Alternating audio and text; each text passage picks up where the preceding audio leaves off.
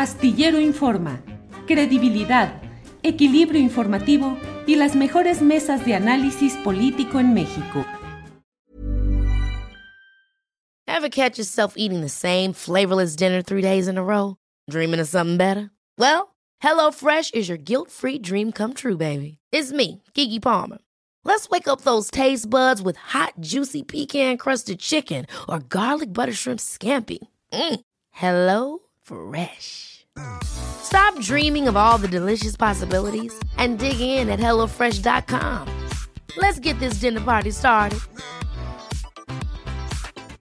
Hey, it's Ryan Reynolds, and I'm here with Keith, co star of my upcoming film, If, only in theaters, May 17th. Do you want to tell people the big news? All right, I'll do it. Sign up now and you'll get unlimited for $15 a month in six months of Paramount Plus Essential Plan on us. Mintmobile.com slash switch. Upfront payment of $45 equivalent to $15 per month. Unlimited over 40 gigabytes per month. Face lower speeds. Videos at 480p. Active Mint customers by 531.24 get six months of Paramount Plus Essential Plan. Auto renews after six months. Offer ends May 31st, 2024. Separate Paramount Plus registration required. Terms and conditions apply if rated PG. Astillero Informa. Credibilidad, equilibrio informativo y las mejores mesas de análisis político en México. La una de la tarde, la una de la tarde en punto y ya estamos en Astillero Informa. Gracias por acompañarnos en este proyecto periodístico con credibilidad que le lleva información, análisis y debate, los temas más interesantes del país y del mundo en general, sometidos al, a la visión periodística, al contexto y a tener un panorama general sobre lo que sucede en nuestra sociedad. Hoy tenemos un programa completo y ya sabe usted, uno de los temas um, polémicos de estas horas ha sido lo relacionado con el uh, Tribunal Electoral del Poder Judicial de la Federación. Permítanme un segundito, ya está ahí. Eh, y vamos a tener una llamada telefónica con eh, el magistrado José Luis Vargas Valdés, quien eh, Ayer, según cinco magistrados del Tribunal Electoral, eh, lo habrían depuesto de su condición de presidente de este órgano, a lo que él respondió diciendo que no había tal y que era nulo de pleno derecho. En cuanto me diga Andrés Ramírez que estemos ya listos para esta llamada, eh, entraremos con el eh, magistrado Vargas. Así es que dice, ¿listo? bien, pues eh, buenas tardes, magistrado Vargas Valdés. Hola Julio, buenas tardes, un gusto saludarlo a usted y al auditorio. Gracias, muy amable. Magistrado, gracias por tomar la llamada. Le pregunto, hoy el presidente de la República dijo que después de lo que sucedió ayer en el Tribunal Electoral del Poder Judicial de la Federación, en su sala superior, dijo que deberían de renunciar todos los magistrados por dignidad y por respeto a los mexicanos. ¿Qué opina? ¿Qué responde a este llamamiento del presidente de la República? Pues mire, es muy lamentable la situación que hoy se encuentra el tribunal y pues de cierta manera le asiste la razón al señor presidente al señalar algo así, porque se trata, Julio, de una crisis constitucional provocada por cinco magistrados constitucionales que eh, pues técnicamente tendrían que ser los encargados de eh, hacer valer el derecho, de ver que se, pues en fin, de, de, dar certeza eh, eh, en el orden jurídico y no generar pues este tipo de inestabilidades en el sistema de justicia y en la democracia mexicana. Y hoy la verdad es que lo que tenemos pues es un escenario muy complicado en el cual pues hubo un albazo, hubo una este un una toma de una institución de manera ilegal y pues este creo que esas dos son las formas, ahí están las formas en la ley establecidas y el día de ayer pues se rompieron todo tipo de formas y evidentemente pues eso eh, pues abona en ese en esa impresión de una institución pues que no está a la altura de enfrentar los retos que vive hoy nuestra democracia. ¿Usted atendería el llamado del presidente López Obrador y renunciaría a su cargo, magistrado? Pues mire, si fuera por, o sea, si esa fuera la solución, sin duda, yo creo que hay que anteponer cualquier tipo de interés a los intereses institucionales. ¿Cuál es el problema ahorita, Julio? Que tenemos pues una cantidad de juicios que están por venir eh, en estos próximos días, semanas vinculados con las validez de los procesos electorales de este pasado 6 de junio, que en mi óptica era lo único en lo que este tribunal ahorita tendría que estar concentrado. No, como lo hicieron ayer mis pares, preocupados en quién gobierna el tribunal, cuántas plazas tienen, cuántos coches se les da a cada uno, que es por lo que se ha generado todo este lío eh, institucional que, insisto, pues debilita mucho la credibilidad de este tribunal. Eh, yo ayer en la sesión en la cual hicieron, hicieron una intentona de eh, pública para ir destituirme, los llamé al orden, les pedí que recordaran pues que hemos jurado hacer valer la Constitución y que teníamos que honrar nuestro estatus como jueces constitucionales y bueno, eso evidentemente no fue escuchado porque al poco tiempo de que llamé a un receso en la sesión, ellos de manera ilegítima este, llamaron a sesión sin atribuciones, es decir, una magistrada, la magistrada Otalora de manera ilícita usurpó las funciones de esta presidencia y pues en ese acto de cinco, eh, donde excluyeron a dos de nosotros, pues eh, resolvieron que eh, el magistrado Reyes Rodríguez era su nuevo presidente. Es una presidencia que no tiene legitimidad legal y que por lo tanto en los hechos hoy, Julio, pues existen dos presidentes, existe el que tiene eh, la legitimidad legal, que soy yo, el que tiene las firmas de la institución, el que tiene la representación, y existe pues uno que se dice presidente porque tiene la mayoría de cinco magistrados. Y bueno, estamos en esa disputa misma que pues ya he anunciado que la presentaré ante la Suprema Corte de Justicia para que ahí se resuelva. Magistrado Vargas, desde su punto de vista jurídico, ¿estos cinco magistrados han cometido delitos? Pues mire, si se considera que quien ocupa un cargo público sin tener ese estatus este, es un delito, pues sí, sí lo han cometido desafortunadamente. Eh, si se considera que el hecho de que se agrupen un número de servidores públicos para atacar o para hacer que no se cumplan las funciones de una institución, ese es otro delito. Entonces, técnicamente, pues existen esas, eh, esos hechos, pero insisto, creo que esa no tiene que ser la salida. La salida tiene que ser una salida política eh, y tiene que haber, por supuesto, una salida estrictamente apegada al marco legal, que es lo que no sucedió ayer.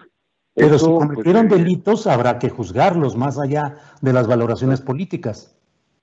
E, eso lo tendrán que ver las instancias este, correspondientes, pero insisto, pues eh, eh, es, mire, mire Julio, es exactamente lo mismo que si mañana, pues al presidente de la República o al presidente del Senado, a quien nos guste, le hacen o le aplican la misma, no lo dejan entrar a su oficina, este, en fin, eh, eh, para, ocupan su, su, su función sin este, un procedimiento legal.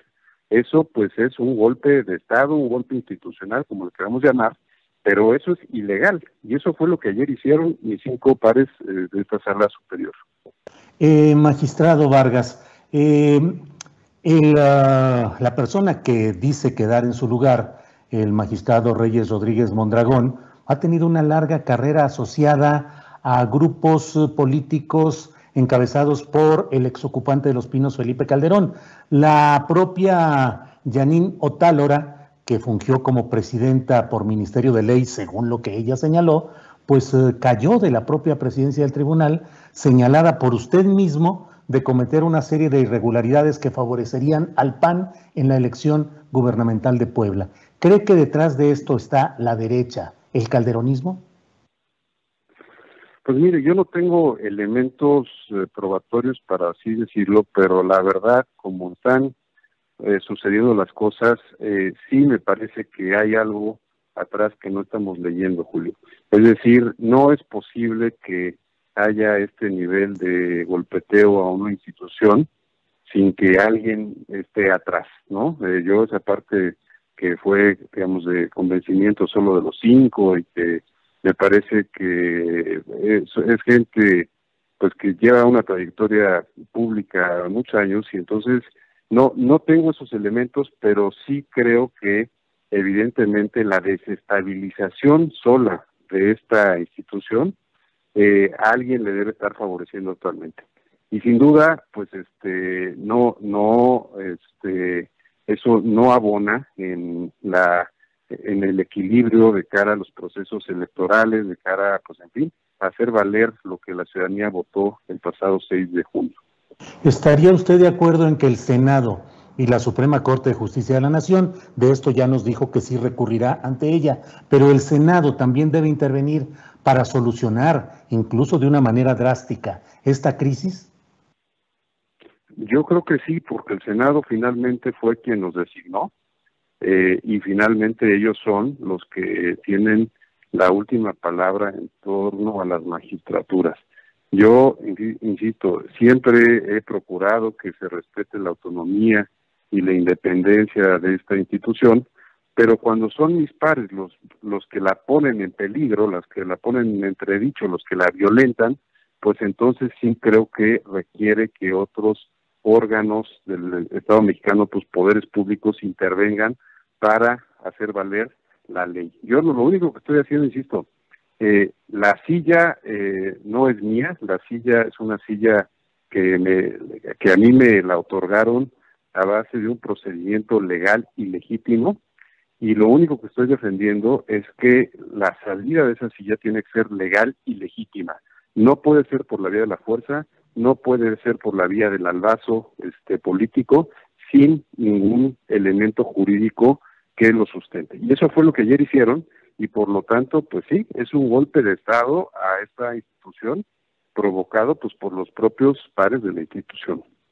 Eh, esto, todo esto tiene un contexto y un antecedente, magistrado Vargas Valdés. Los señalamientos por parte incluso de la Unidad de Inteligencia Financiera de un enriquecimiento suyo y de una disparidad entre sus ingresos y gastos por decenas de millones de pesos. Y hoy mismo se dio a conocer otro señalamiento en camino por 105 millones de pesos o algo así, que involucran a su esposa, a su cuñado y empresas fantasmas.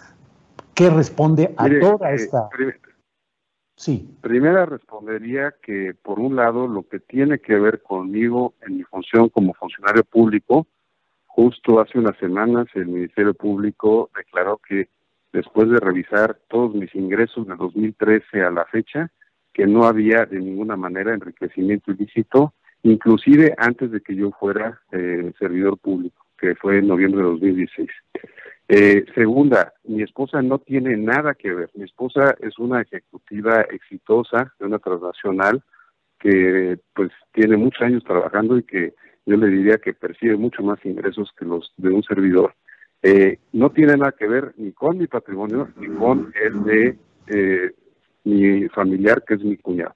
Y mi cuñado es un profesionista abogado este exitoso que pues él tiene sus propios eh, despachos, sus propios negocios y yo no tengo absolutamente ningún tipo de conexión financiera entre él y yo. Evidentemente como funcionario público me corresponde eh, pues este reportar eh, mis declaraciones patrimoniales lo mío y lo de mi esposa y eso fue lo que le acredité al Ministerio Público que estuviera perfectamente acreditado este mi patrimonio de mi esposa que mis ingresos y mis egresos correspondieran eh, conforme conforme a lo que hemos percibido a través del trabajo este, de ambos.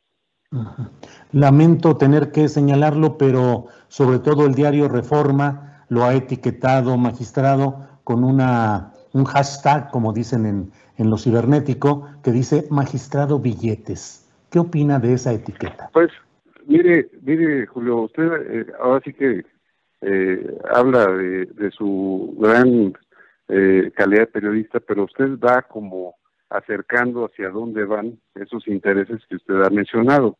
Es decir, eh, el periódico Reforma, este, un grupo que permanentemente me ataca, que me ha querido identificar como un magistrado de la 4T, este, eh, que no es mi caso, yo le puedo decir, eh, yo resuelvo cada asunto conforme a derecho, eh, pues esta intentona por parte de mis pares, eh, la UIF involucrada, el titular de la UIF con un enorme interés en los asuntos electorales, ¿no?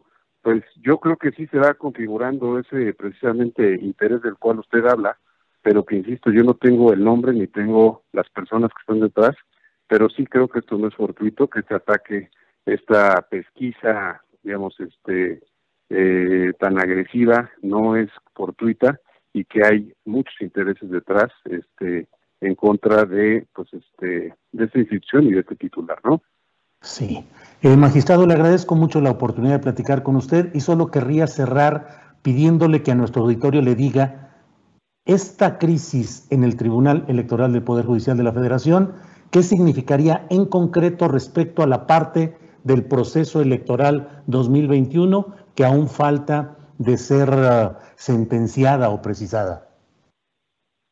Pues yo creo que lo que implica es que, insisto, a la mayor brevedad eh, la Suprema Corte pueda analizar el tema, eh, establecer medidas eh, cautelares o suspensivas en torno a que este tribunal pueda fungir eh, con normalidad como hasta ahorita ha venido fungiendo y que pues una vez que esté listo el máximo tribunal, pues que decida quién tiene la legitimidad como presidente de esta institución, pero que insisto, y ayer se los dije y se los reclamé a mis pares, que no sea a costa de la obstrucción de justicia, que fue lo que yo vi y evidencié de mis pares que estaban haciendo. Es decir, no nos dejaron resolver juicios importantes, luego ellos lo resolvieron de manera ilegal porque no nos convocaron a dos de los magistrados, eh, quien convocó no tenía la atribución para convocar, y creo que eso es lo que hay que evitar porque eso sí afecta a la justicia y sí afecta a la ciudadanía. ¿Están en riesgo la calificación de elecciones estatales y de la propia Cámara Federal de Diputados? De mi parte como juzgador no, pero insisto, implica también que haya una responsabilidad de Estado y que se respete la Constitución por parte de mis pares. Bien, pues magistrado, le agradezco mucho la amabilidad de que nos haya tomado esta llamada y seguiremos en contacto. Gracias a reserva gracias, de lo que Gracias. Muchas gracias, un abrazo. Igualmente, hasta luego. Bueno, pues ha sido el eh, magistrado eh, Vargas eh, Valdés quien, a ver, déjeme ver, todo, a ver, mm, ya, ya está ahí. Bueno, pues esta ha sido la, la, entrevista con el magistrado Vargas Valdés, José Luis Vargas Valdés, Usted sabe que ayer se dio un proceso muy peculiar en el cual cinco magistrados, encabezados por Yanín Otálora Malasís, eh, tomaron la decisión de deponer a Vargas Valdés de la presidencia del Tribunal Electoral del Poder Judicial de la Federación. Un proceso rapidísimo, muy eh, polémico. Y bueno, el propio Vargas Valdés ha dicho que no corresponde al derecho ni a la eh, legalidad este procedimiento. Veremos qué es lo que sucede, pero lo cierto es que hay una crisis política ahí. En fin, pues estas son algunas de las eh, em, de los déjenme ver. Ah, vamos ahora con em, pues vamos con Adriana Buentello. Adriana Buentello, mi compañera, co-conductora y productora de este programa, quien nos tiene información relevante, incluso la relacionada con este tema. Adriana Buentello, buenas tardes.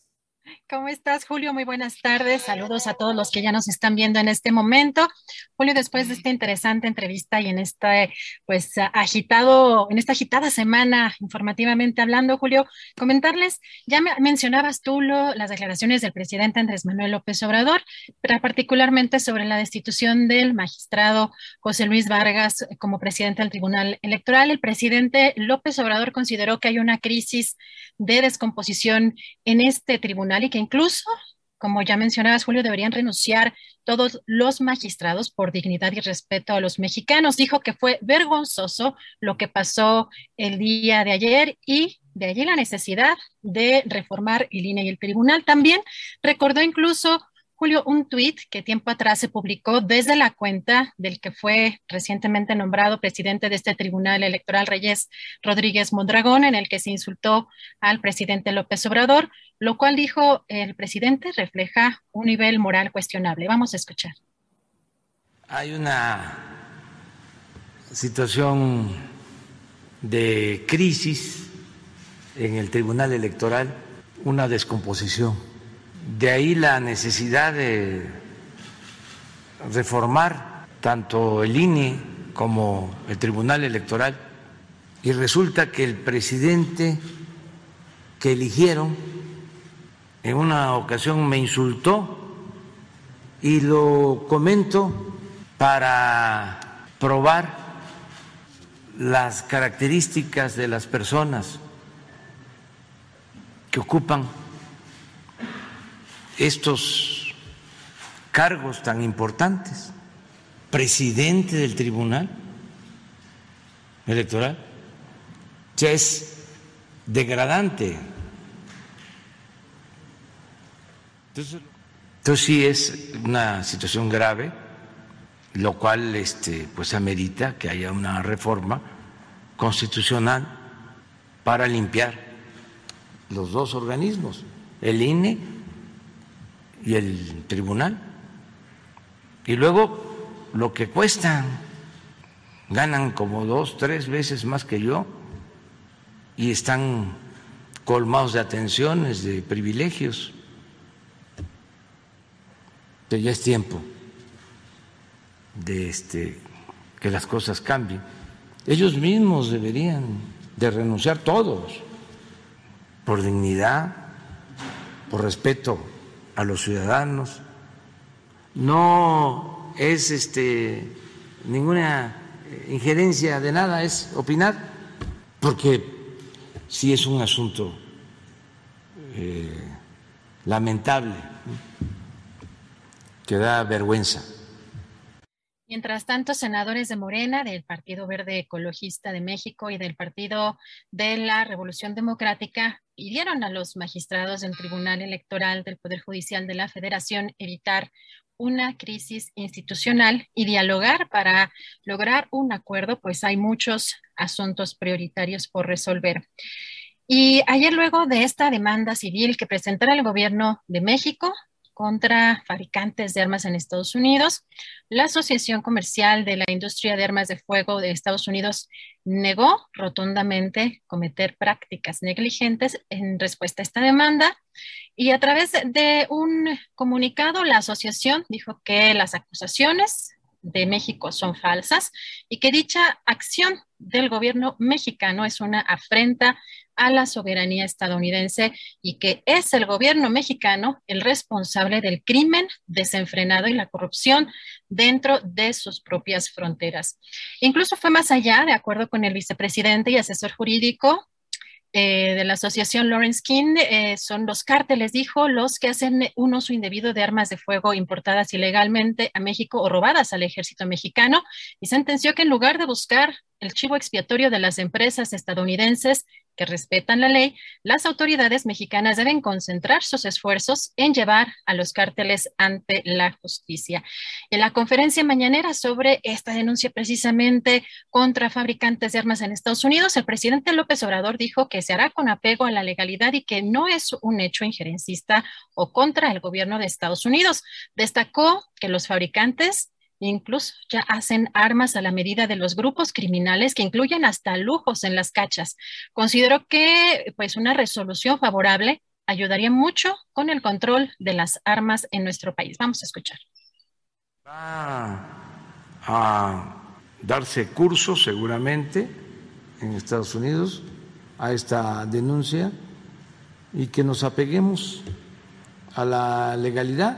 No es un hecho injerencista, no es contra el gobierno de Estados Unidos, es un procedimiento civil porque nos afecta el que no haya control sobre la venta de las armas, no es ir en contra de la enmienda que les da el derecho a los estadounidenses de portar arma sino eh, la forma en que se fabrican y se venden este, estas armas que llegan a nuestro país y causan muertes, porque no hay ninguna limitación, ningún control.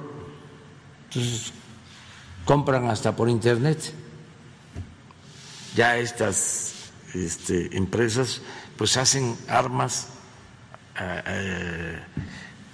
a la medida de los clientes de México que se dedican eh, a la delincuencia organizada, con lujos en las cachas especiales, y ellos lo saben. Entonces eso es lo que estamos planteando. ¿Qué tanto reduciría, presidente, el nivel de violencia en nuestro país una resolución favorable allá en Estados Unidos de esta? Ayudaría mucho por el control de, las armas, ayuda mucho. Este, pero vamos a ver, es la primera vez que se hace un planteamiento así. Las eh, protestas de gaseros, el presidente Andrés Manuel López Obrador dijo que ya se levantó el paro porque se logró resolver la situación. Indicó que entendieron que no es posible un bloqueo y dejar sin gas a familias eh, les agradeció además haber actuado de manera responsable y pidió lo mismo a los comisionistas. Escuchemos. Si este, lo deciden los vecinos, pues el gas, esto ayudaría que ya no se requieran eh, cuatro mil, cinco mil unidades para distribuir cilindros y el precio podríamos vender mucho más barato el gas. No lo descartamos eso, o sea, lo estamos analizando. De todas maneras, el gas bienestar se va este, a eh, convertir en realidad. Va a haber el gas bienestar. Yo quiero eh, agradecer a los eh, distribuidores de gas que entendieron ayer mismo de que no es posible llevar a cabo un bloqueo y dejar sin gas a las familias, a los hogares. Y este les agradezco que hayan actuado de manera responsable. Y lo mismo eh, pido a los comisionistas. Ya nosotros estábamos actuando, estamos actuando, porque es un asunto de seguridad nacional y es un asunto que tiene que ver con la economía del pueblo, con la economía nacional también pero ya se resolvió el problema. Sobre la consulta para la revocación de mandato y la retroactividad en la ley, el presidente López Obrador dijo que sí se puede llevar a cabo y no es una cuestión legal, por lo que la consulta va, dijo, y que si la gente dice que se vaya, se irá. Vamos a escuchar. Se puede llevar a cabo la consulta para la revocación del mandato pero ya está en la Constitución, lo que hace falta es la ley reglamentaria y tengo información de que se va a aprobar en estos días. Y ya con eso ya se establece el procedimiento. ¿Cómo van a impedir que se lleve a cabo una consulta si ya hay una reforma constitucional para eh, llevar a la práctica la revocación del mandato. Falta la ley reglamentaria, bueno, pues eso ya se va a aprobar y adelante. Yo voy a este, impulsarla. Sobre este punto que dicen que la ley no puede ser retroactiva porque usted es que no es un asunto de legal que si es retroactiva no es retroactiva. Si la gente dice que me vaya, sea o no retroactiva la ley, me voy. presidente también en esta conferencia mañanera dio a conocer que sostendría una reunión desayuno, o sea, eh, ya pasó, pero anunció que tendría este desayuno con el presidente de la Suprema Corte de Justicia de la Nación, Arturo Saldívar. Dijo que lo hacen con cierta frecuencia y que hoy correspondía platicar. Escuchemos. Voy a desayunar con el eh, ministro presidente de la Suprema Corte de Justicia.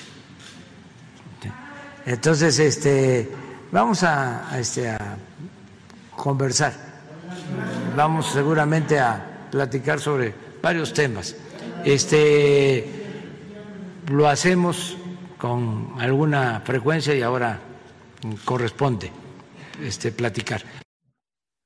Bien, pues muchas gracias Adriana Buentello, gracias por estas eh, noticias relevantes del día. Tenemos los segmentos de la mañanera y otra información interesante, siempre con el buen sentido periodístico de mi compañera Adriana Buentello. Bueno, pues continuando con nuestra programación del día, déjeme decirle que vamos a entrevistar ya en unos segundos a Emilio Godoy, es un periodista de investigación especializado en ambiente y en energía.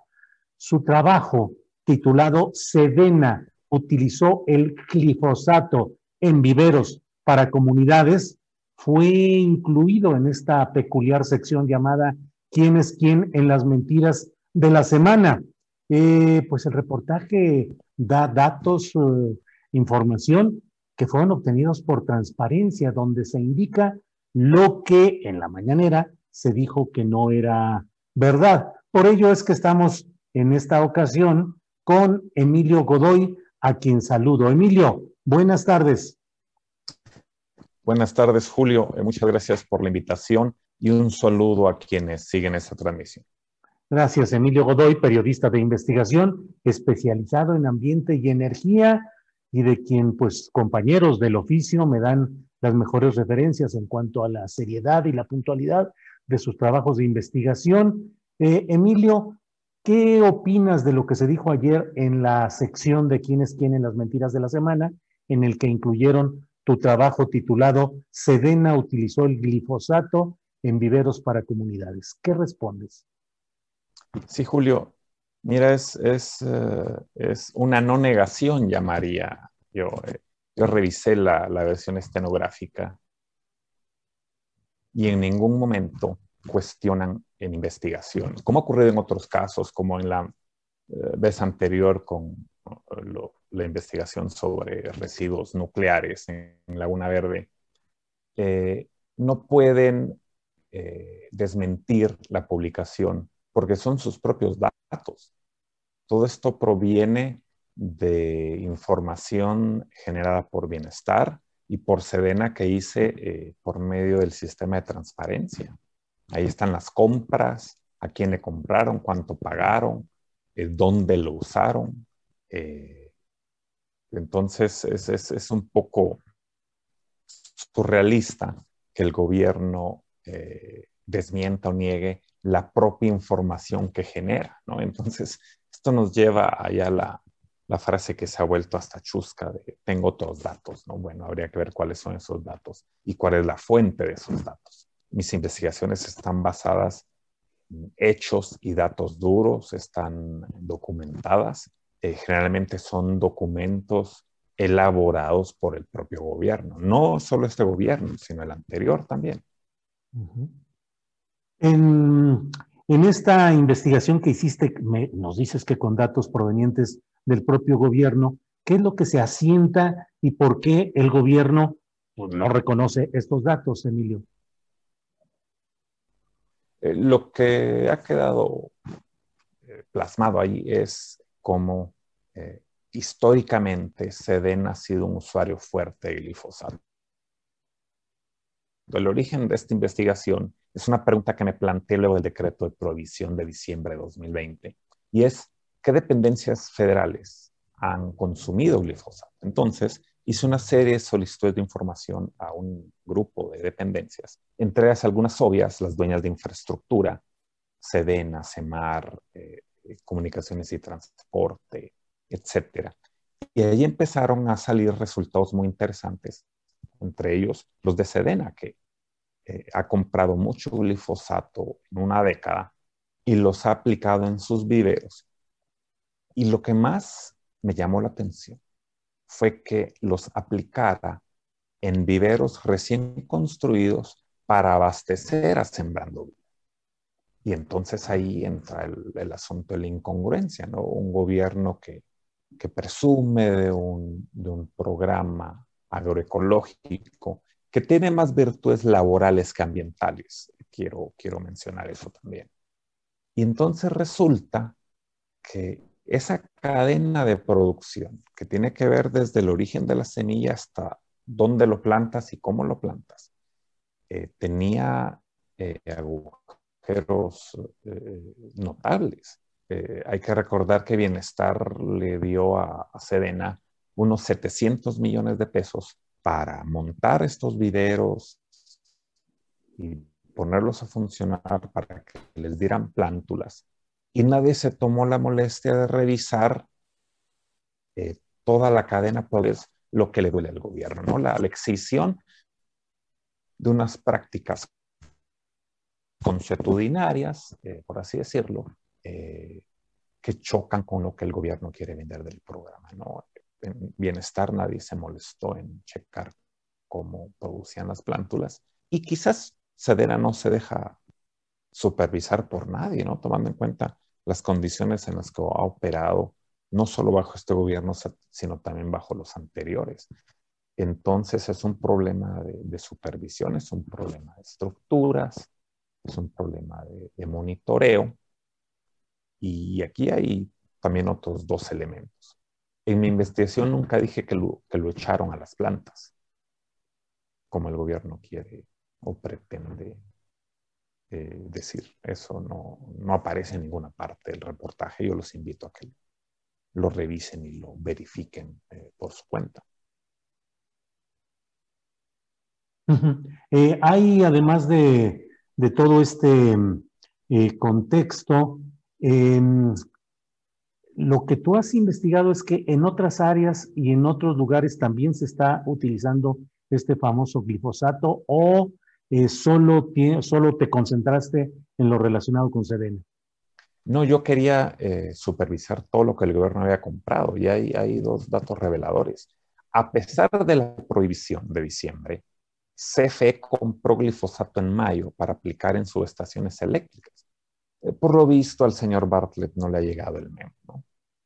Y luego Diconsa, eh, otro fuerte consumidor de glifosato, adquirió muchos litros, docenas de litros, para aplicar en sus instalaciones. Recuerden que Diconsa posee bodegas diseminadas por todo el país para surtir a sus tiendas. Y entonces hay la hipótesis que Diconsa pudo haber distribuido alimentos potencialmente contaminados con glifosato. Recuerden, hay una investigación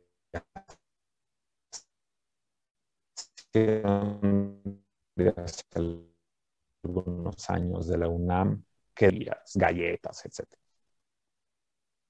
Estos dos casos son los más eh, llamativos, claro, con, el de Sedena.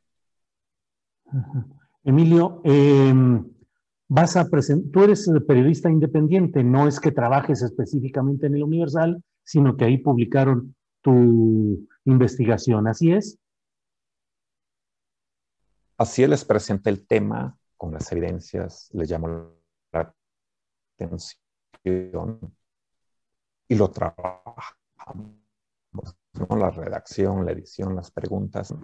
Hablé con el lector sobre las reacciones que había generado y, eso. Eh, no hubo mucho ruido. Eh, se movió bien el, reportaje, tuvo una buena circulación, una buena aceptación. Y después de, de la conferencia matutina de ayer. Emilio, se escucha mal el... editor y no iba a una Ajá. Eh, Emilio, no estamos captando bien lo que nos dices porque está mal la conexión de internet. A lo mejor si puedes quitar la cámara y solo quedarte con el sonido, eso haría que pudiera fluir mejor la voz y que pudiésemos escuchar con más claridad. Ahí está. Este, sí, ¿Ya detuve video? A ver. Sí. Ya detuve video. ¿Está mejor Ah, así? muy bien. Perfecto, sí, así está mejor. Sí, el, el video consume banda, mucha banda. Entonces te decía que luego de la aparición del reportaje hablé con el editor y, y la investigación eh, circuló bien y no, no hubo reacciones del gobierno. Yo consulté a los tres involucrados, ¿no? A Albores, de Semarnat, a Bienestar y a Sedena. En ninguno de los tres casos obtuve respuesta. Esa es otra cosa llamativa Ujú. eh, los canales de comunicación de este gobierno. Y, y, eh, luego de la mención de ayer en la conferencia matutina, eh, volví a hablar con, con el editor. Eh, me parece que del periódico no va a haber una respuesta. Eh, y de mi parte, pues ahí está la investigación, ¿no? El, trabajo habla por sí solo, habla por sí mismo. Y he preferido y esto también en relación con la investigación anterior sobre residuos nucleares en Laguna Verde, no entrar a ese circuito de, de debates. Eh, tú lo hiciste muy bien sobre la, sobre la investigación de, de esta área natural, eh, lo dejaste muy en claro y creo que en nombre de, del gremio planteaste nuestros puntos en ese sentido. Y el problema de fondo es este es virtualmente imposible tener un diálogo serio sobre cualquier tema con este gobierno. Ese es un obstáculo mayor y, y, y por eso eh, prefiero no, no, pedir derecho de réplica o, o, meterme en ese debate. Que el trabajo hable por sí mismo, voy a seguir investigando, voy a seguir haciendo revelaciones. Uh -huh. En suma, voy a seguir haciendo mi trabajo. Bien, Emilio. Pues Emilio, muchas gracias por esta exposición de lo que es tu trabajo, de lo publicado, que como dices, pues ahí está para el análisis, con los datos y las referencias específicos. Y bueno, pues estamos atentos a lo que siga y aquí hay un micrófono para cualquier eh, señalamiento, explicación o información que quieras difundir, Emilio Godoy. Eh, muchas gracias, Julio. Te reitero el agradecimiento por la invitación eh, y seguimos al habla. Muy bien. Gracias, Emilio Godoy.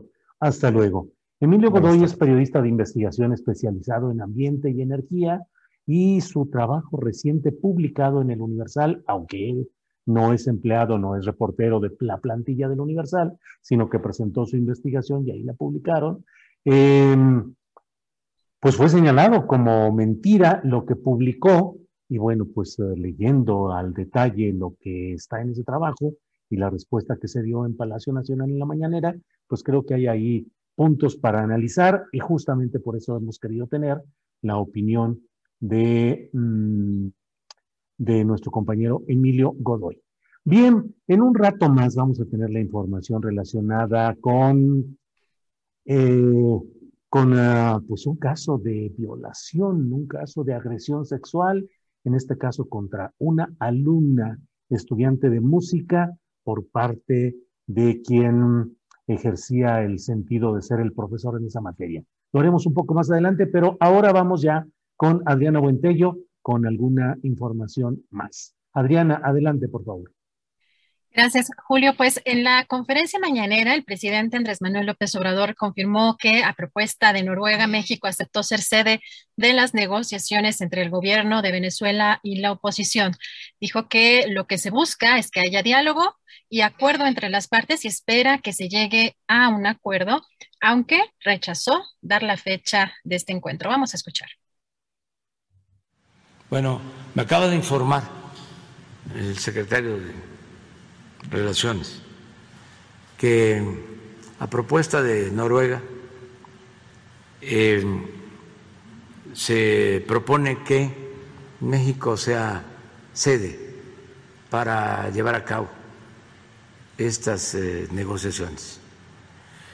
Y nosotros aceptamos, porque lo que buscamos es que haya diálogo y acuerdos entre las partes. Son pláticas del gobierno de Venezuela y la oposición. Ojalá y se logre un acuerdo. Entonces, este, sí van a llevarse a cabo esas pláticas y nosotros, este, pues, eh, ayudamos para que nuestro país sea la sede de estas conversaciones. ¿Ya hay fecha, presidente? No quiero yo meterme más a detalle, incluso eh, ofrezco disculpas a las partes, solo que no podría yo mentir y te tenía yo que contestar. Y de acuerdo con información que nos ha enviado el padre Marcelo Pérez Pérez, quien es coordinador de la pastoral social de la diócesis de San Cristóbal de las Casas, ayer alrededor de 400 indígenas desplazados por la violencia y el crimen organizado retornaron a la comunidad de San José el Carmen en Panteljo.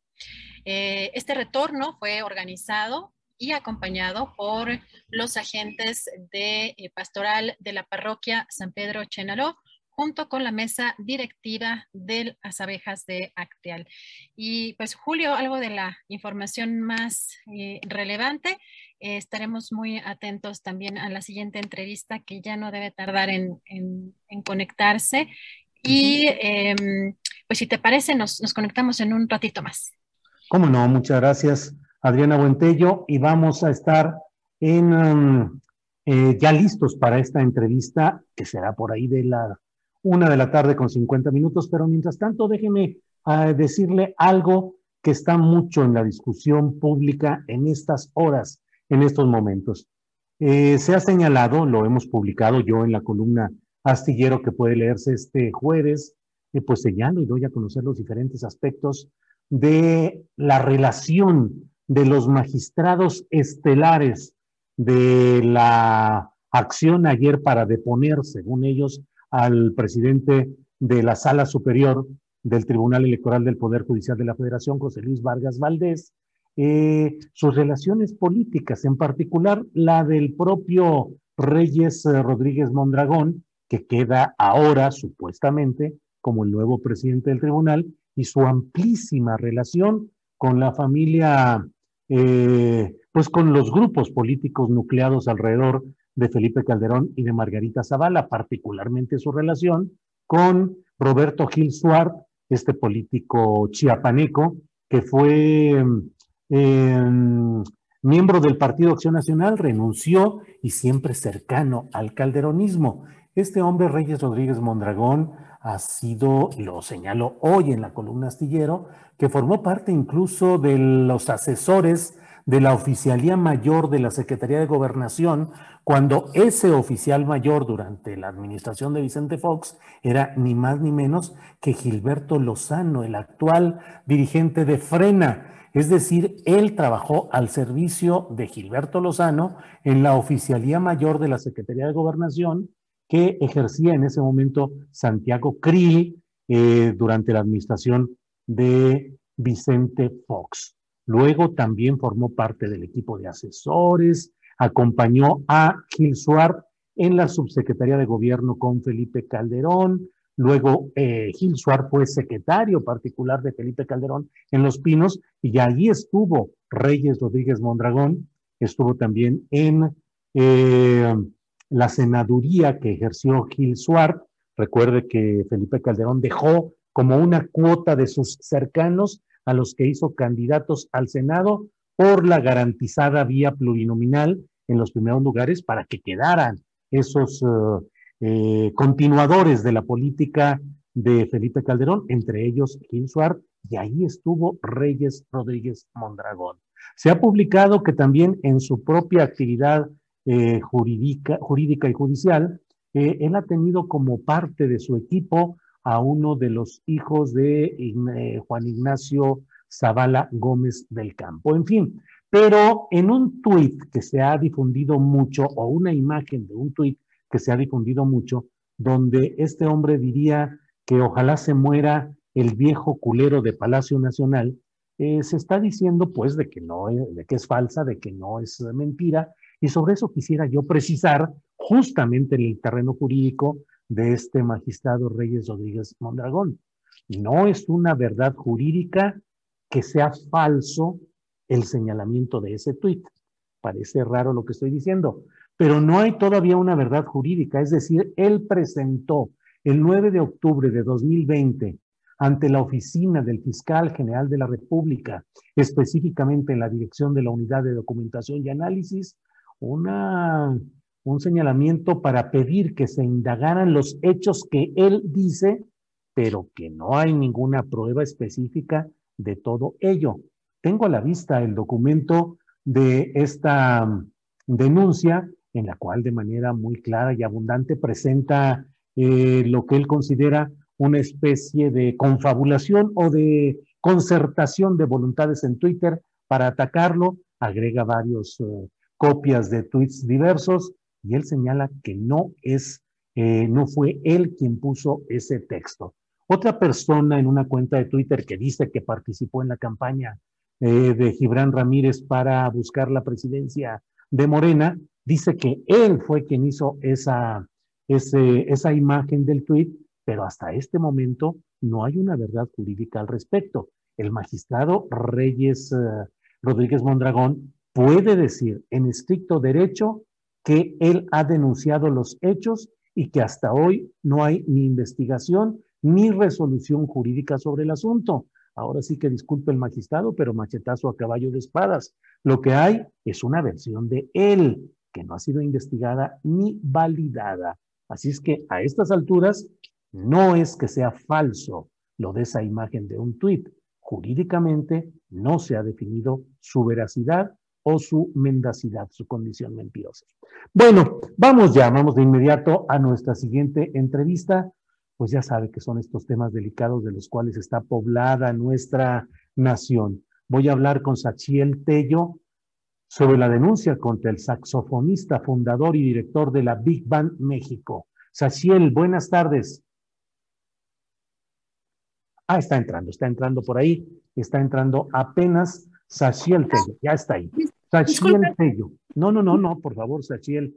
Eh, buenas tardes, Sachiel. Hola, buenas tardes. Gracias, Sachiel. Eh, pues, Sachiel, ¿cuáles son, qué es lo que ha sucedido? Eh, sé que resulta difícil el revivir o replantear estos temas, pero en aras de la justicia, ya con eh, este saxofonista Pavel detenido, acusado de violación de cuando menos 20 víctimas, ¿cuál es su testimonio, Sachiel, por favor? Hola, pues soy Sachiel Tello, saxofonista agradezco eh, que me permita este espacio. Eh, todo esto pasa eh, en el 2017 cuando conozco a Pavel por parte de mi mamá, que era su alumna. Contacto a Pavel para tomar clases con él. Posteriormente, Pavel me hace invitación a la Big Band Jazz de niños y jóvenes eh, entro formalmente en el 2018, todavía teniendo 18 eh, años. Cuando ingreso ya formalmente a, la, Big Band, eh, ingresan, bueno, más bien este, los, los días aumentan de clase. Entonces ya no veo solamente a, a Pavel una vez a la semana, sino lo veo más días. Eh, cuando ingreso, mm, empiezo a recibir comentarios en donde me dice que estoy guapa, eh, que si hago ejercicio, eh, que estoy muy nalgona, ese tipo de comentarios que en ese momento no me parecieron pues alarmantes. mientras va pasando el tiempo, las, las clases, me empieza a hacer comentarios eh, referentes a que le gusta eh, andar con gente menor que él, eh, que quiere una relación conmigo y, y bueno, empiezan como los tocamientos, ¿no? justificados este, para explicarme cómo es la respiración, entonces me empieza a tocar en, en el diafragma y al decirle que eso no me parecía correcto, pues empezaba una actitud eh, de, superioridad, de jerarquía, diciéndome que él era el profesor y el director, este, y yo era la alumna. Entonces, pues ahí como que te hacía sentir mal y decía que eras una refutona, bueno, a mí me decía que era una refutona y que eso no me iba a beneficiar en la vida. Eh, también habían este, momentos donde en las clases, igual justificados, se acercaba y pues me, arrimaba eh, su pene contra mis pompis. Y, también era, era, justificado, ¿no? Con tal de, explicarme. Y, pues bueno, eh, empezaron como ese, tipo de cosas. Yo le, yo le comenté que no me gustaba y bueno, él se molestaba justo porque, porque decía que yo refutaba, pero bueno, esto para un tiempo, como que entendió que, no iba a pasar nada, ni mucho menos. Él sabía la vulnerabilidad que estaba pasando en mi familia, eh, económico, social, etcétera. Y pues desgraciadamente eso lo agarró eh, a, su, favor, con, con, una intención más allá en lugar de ayudar. Y pues en junio del 2018 es cuando eh, Pavel me, me dice que me va a ayudar y este, con, con, todo este, este proceso que paso yo. Y me dice que, que tomemos clase en su domicilio más días, frecuentándolo más. Y en una de esas clases fue cuando realmente eh, pasó el suceso. Estábamos tomando clases y 30 minutos después, eh, aproximadamente, es cuando él decide eh, parar la clase y hacerme comentarios sexuales como que me la antojaba mucho, este, que quería tener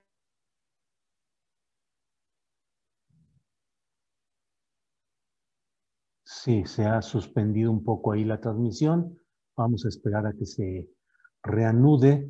Eh, probablemente, digo, es un problema de Internet, seguramente eh, perdón, perdón, se, se perdió 40 eh, segundos atrás.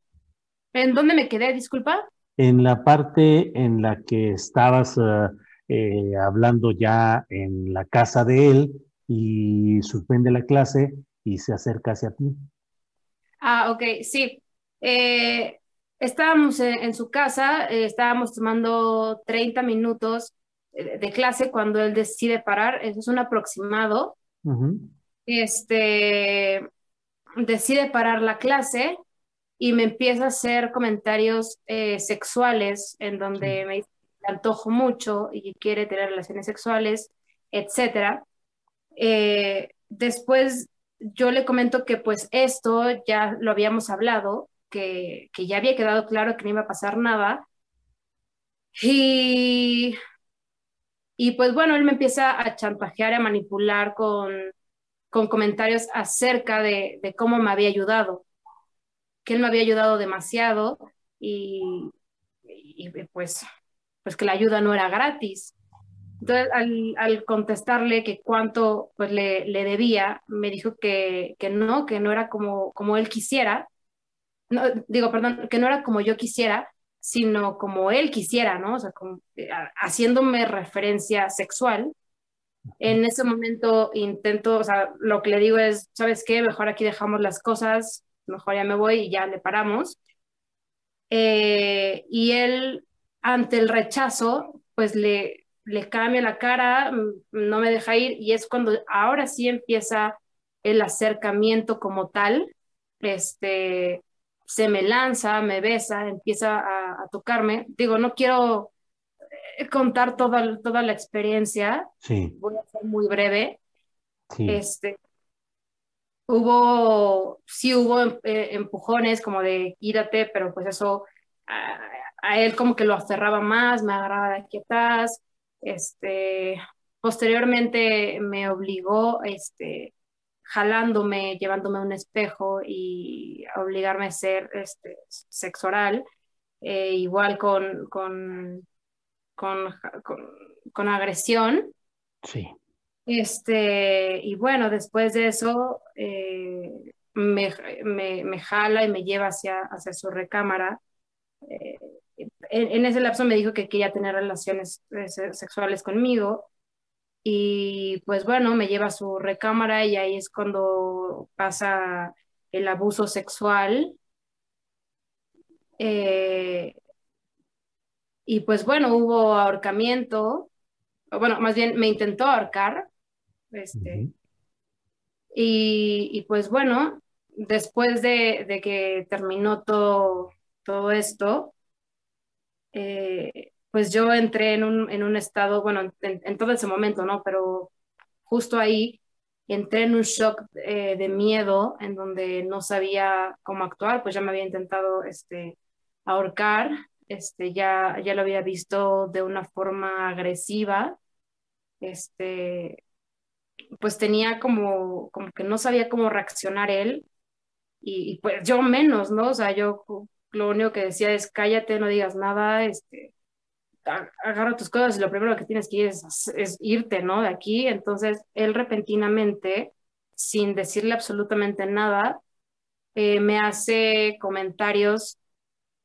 eh, que nadie me va a creer, este, que él tiene los abogados suficientes, eh, que tiene mucho dinero y también empieza a sacar temas vulnerables que pues él tenía conocimiento eh, y me empieza a decir que, bueno, esto es acerca de, de, mi familia, mis papás estaban separando, este, y pues bueno, todos los problemas que llevaban, entonces pues me, me, empezó a hacer ese rollo de que mis papás estaban divorciando, entonces pues no me iban a, a, apelar, ¿no?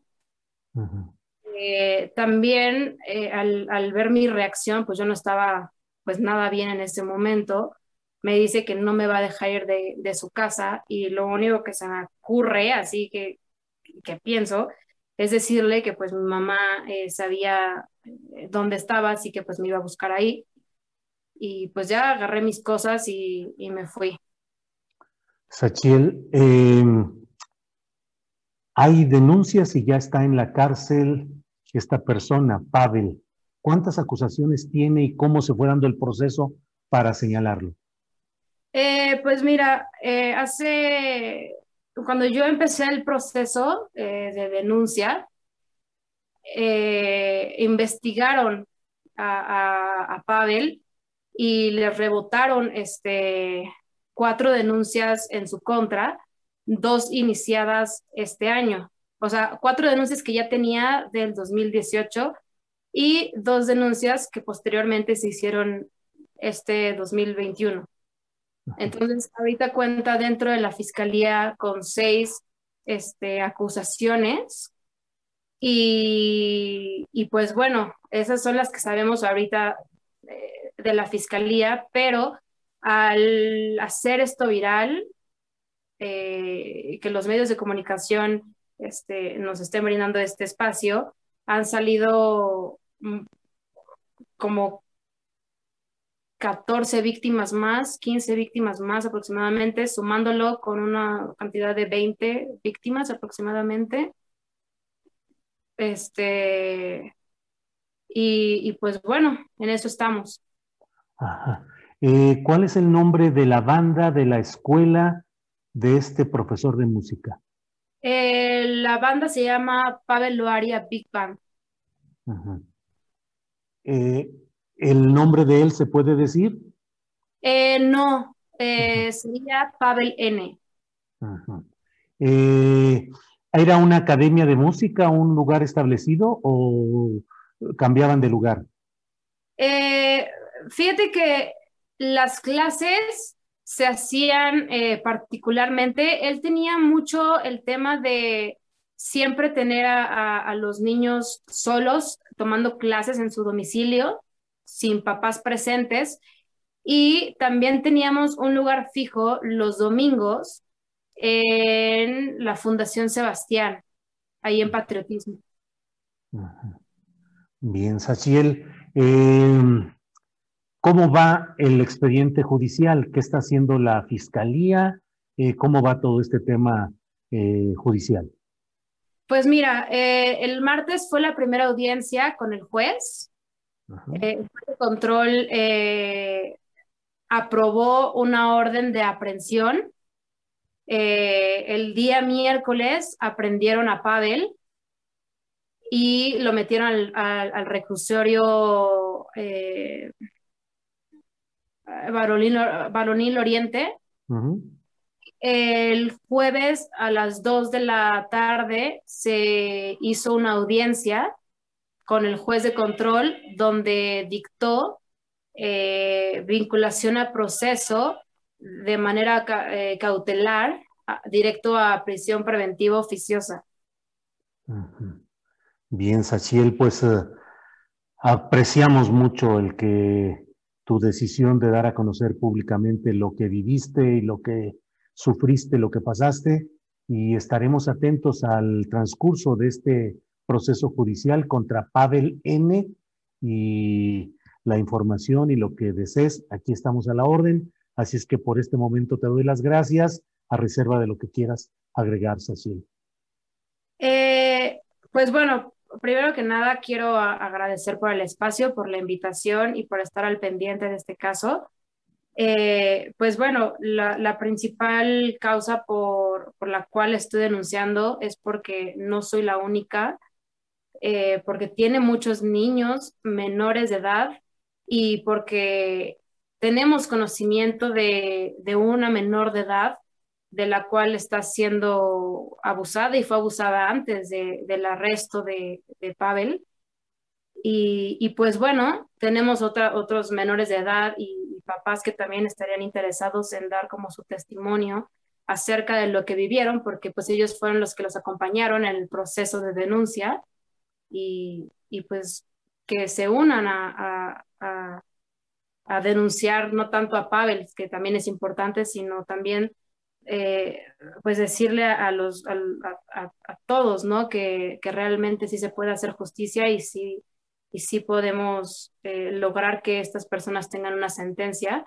Y, y pues es todo lo que me gustaría agregar. Sachiel Tello, saxofonista. Gracias y estaremos atentos a lo que suceda con este caso. Cualquier tema o cualquier señalamiento, estamos aquí atentos. Gracias, Sachiel. A ti, hasta luego. Hasta luego. Bueno, pues son estos casos, ya lo sabe usted.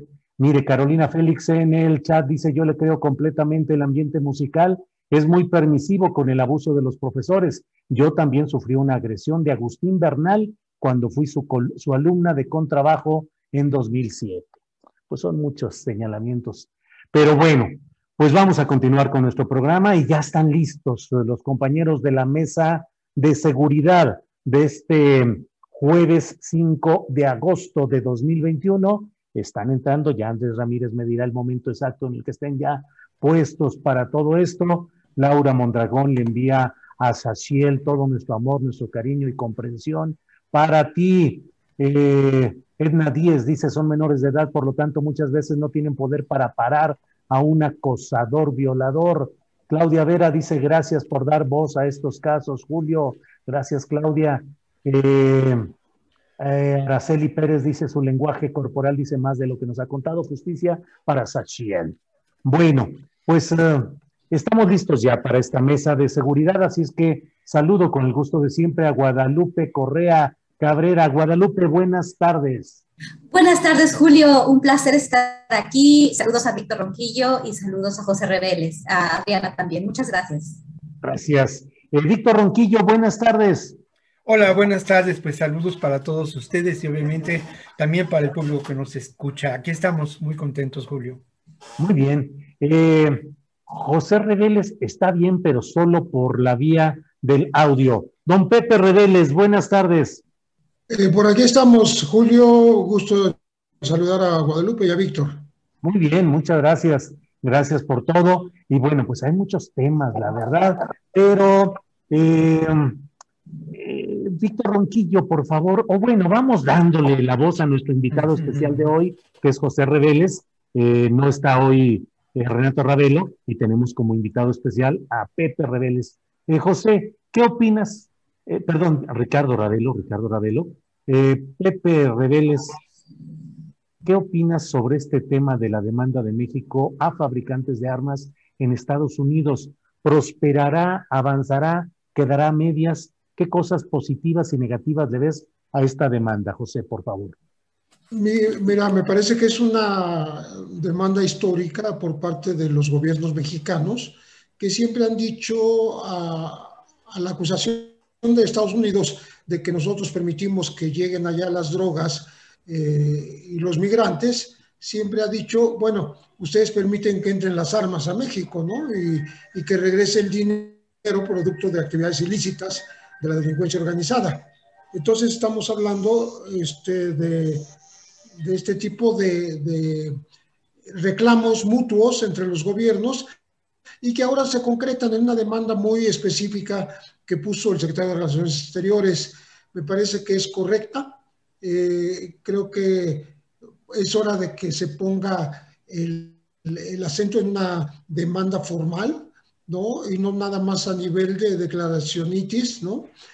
y que en un momento dado pueda eh, conseguirse que estas organizaciones fabricantes y distribuidoras de, de armas impidan eh, que sigan llegando a territorio mexicano, eh, en donde pues son responsables de miles de muertes, según un, este, escrito de la propia Cancillería. Entonces, es, un, es una demanda no al gobierno de Estados Unidos, sino a quienes fabrican y distribuyen las armas. Creo que están, está México en lo correcto, pero hay otro aspecto que sí quisiera destacar porque no, no hay que olvidarse de que estamos en una pre-campaña adelantada. Esto me parece que le va a dar a Marcelo Ebrard la posibilidad de posicionarse de una manera importante a nivel incluso internacional y con el poderoso vecino del norte. Pues por, lo pronto eso es lo que me parece. Bien, José Reveles, muchas gracias. Guadalupe Correa Cabrera, ¿qué opinas sobre este tema, por favor? Y en la misma línea, yo creo que más que, que realmente algo que podría prosperar, creo que tiene muy pocas posibilidades de prosperar. Además, se han dicho otros analistas, estamos hablando de poderosísimas compañías productoras de armas en una economía belicista Estados Unidos vive de producir armas. No creo realmente que vaya a poder haber ningún, no sé, ninguna, ningún resultado, vamos, en las cortes internacionales con que, que haya una retribución a México. Al mismo tiempo, exactamente, la demanda no es contra el gobierno estadounidense, sino contra las empresas. Estas empresas son poderosísimas. Le venden armas a todo el mundo y le venden armas al gobierno mexicano. Bien, esto también es una cuestión que hay que considerar y es muy difícil. Y definitivamente la cuestión política, eh, pues está ahí, ¿no? Este, está eh, de alguna forma eh, campaña adelantada un poco del, liderazgo que quiere ejercer, obviamente, el actual canciller Marcelo Ebrard en la mesa, ¿no? Y pues con pocas posibilidades de que prospere, pero sí un acercamiento como distinto, ¿no? México pide a Estados Unidos y las diferentes administraciones, al gobierno estadounidense, de forma diplomática, hay que poner, poner control a la compra-venta de armas, a la posesión de armas, y Estados Unidos nunca lo ha hecho. De alguna forma, esto sí es una presión, una presión mediática, y bueno, obviamente, ¿quién saca raja política de esto? Pues el canciller mexicano. Pero al mismo tiempo, Estados Unidos está, o podría decir, bueno, este, ustedes están haciendo esto, y las empresas pueden decir, bueno, pues tú haces lo que quieras, pero también, ¿por qué no controlas tus fronteras? Y esto también tenemos que reconocer, tenemos que reconocer que el gobierno mexicano no ha controlado sus fronteras, no ha controlado la entrada de estas armas es posible, hay que, hay que ser como eh, objetivos en este sentido. Es histórico, definitivamente, como dice José Reveles, este, es, podría ser una presión a nivel internacional, más bien eh, de alguna forma una mayor presión México con una, con una visión distinta, con una posición distinta en la geopolítica, pero al mismo tiempo con pocas posibilidades de que esto prospere y de que el gobierno mexicano pueda tener esta, estos ingresos, ¿verdad? Por una demanda que finalmente vaya a, a resultar positiva para, para el gobierno mexicano. Gracias, Guadalupe. Víctor Ronquillo, eh, ¿qué opinas sobre este tema? Dándole además la bienvenida a nuestro compañero eh, José Reveles, que ya está activada su, su imagen. Así es que, Pepe, saludos, ya te estamos viendo muy bien aquí. Muchas gracias. Eh, sí, Bien, Víctor Ronquillo, ¿qué opinas sobre este tema de la demanda del gobierno mexicano contra productores de armas en Estados Unidos? Bueno, a mí me parece, estoy de acuerdo con, con Pepe, desde luego, y también con Guadalupe. Yo aprecio mucho a Pepe, ¿eh? de verdad le tengo mucho cariño, es maestro de todos nosotros de alguna manera, el buen Pepe. Entonces, yo me siento muy honrado de compartir con él. Siempre que hay chance de compartir micrófonos con Pepe Rebeles, yo me siento feliz de la vida. Entonces, bueno, yo, yo, yo sí creo que es una, una demanda histórica, pero habría que ver por qué es histórica, ¿no? A mí me parece que es histórica en términos de que tenemos que proponernos, y perdón por el optimismo acostumbrado de Víctor Ronquillo, pero hay que proponernos lo imposible. Precisamente de eso se trata, el pensamiento progresista, el pensamiento de izquierda. Y en ese sentido, me parece que esta demanda se preparó desde hace dos años, según nos dicen las autoridades, según nos dicen los funcionarios. Yo quiero creer que eso es así. Y creo que esto es muy importante porque sienta un precedente, pero un precedente también de lo que podemos hacer los países subordinados por la hegemonía, como dice Guadalupe, militarista de Estados Unidos que busca el control del territorio en función de lo que son eh, pues los estatutos y las leyes internacionales porque obviamente esto es parte de una estrategia, de un litigio que va más allá primero de nuestras fronteras y que establece una demanda en función de las afectaciones que nuestro país ha sufrido por lo que se dice en la demanda, y esto es muy importante destacarlo, ¿no? Se habla del el comercio ilícito, ¿no? Eh, de estas empresas negligentes que eh, han causado un daño humano, humano y material a nuestro país.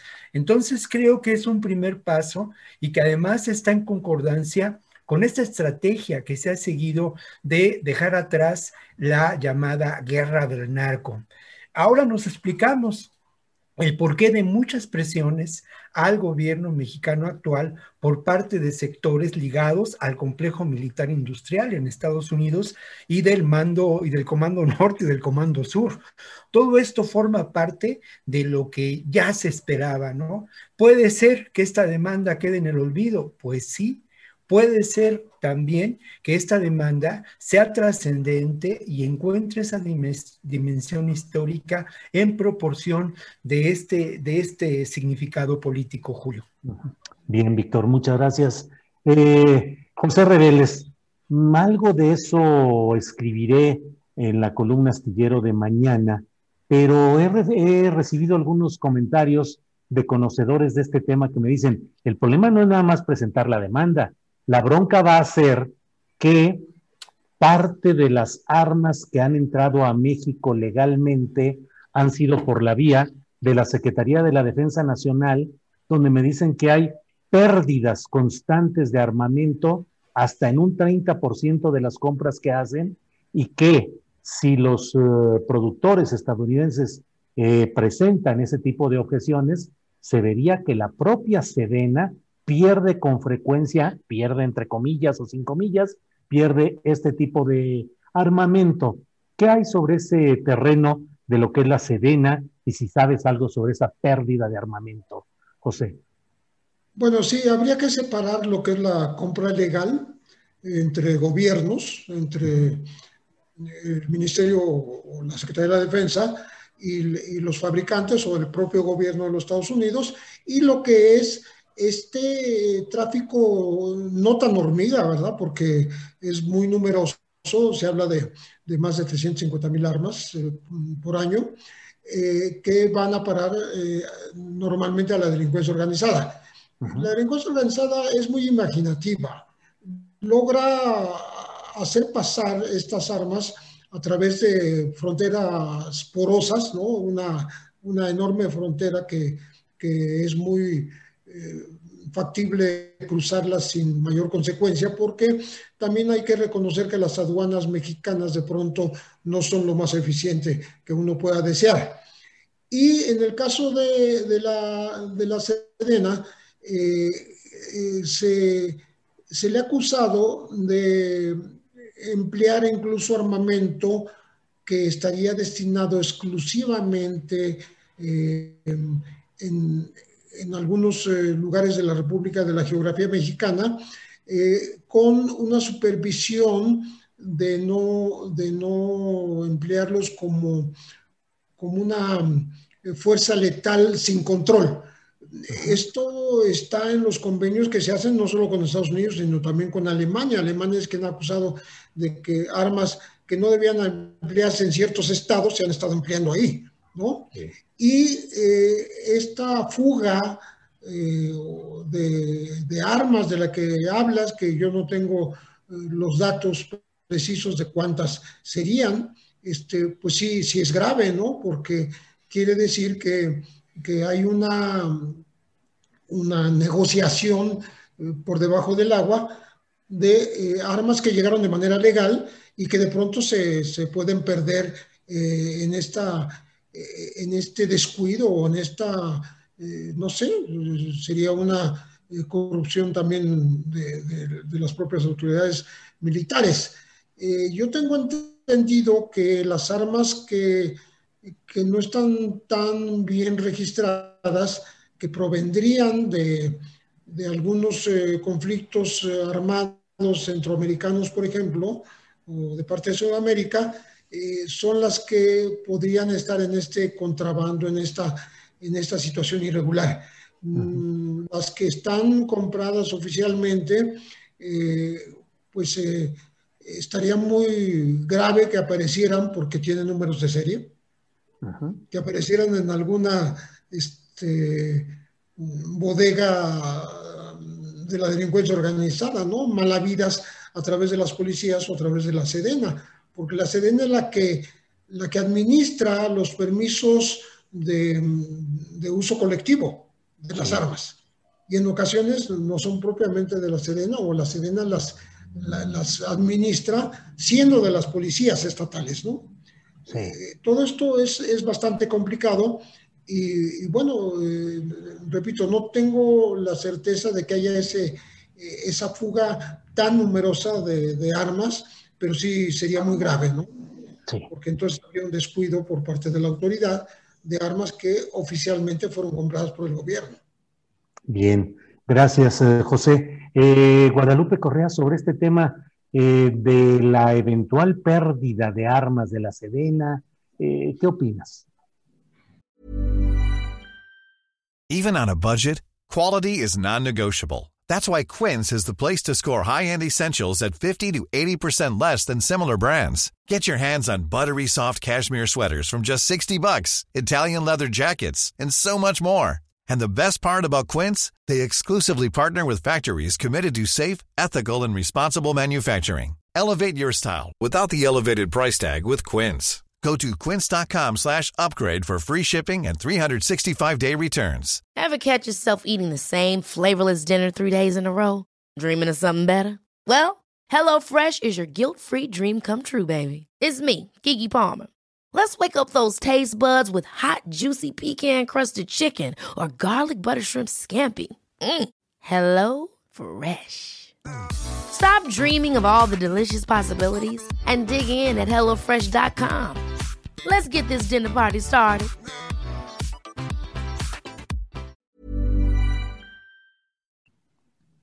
Bueno, Este no es un fenómeno del que no hayamos sabido. Lo que sí realmente creo que no sabemos, y creo que José Reveles aquí hace un comentario muy pertinente, ¿cuántas se perdieron? No sabemos que se perdieron, pues seguramente se perdieron y se ha dicho que se perdieron. Habría que hacer mejor investigación, habría que ver si se tienen esos registros, deben de tenerse, ¿no? O sea, se compran ciertas armas y cuántas se tienen. Creo que habría que hacer una, una pues petición de información en ese sentido, porque sí es muy importante, porque lleva ya años este tipo de reportes, que la Sedena no solamente pierde armas, sino también pierde personal.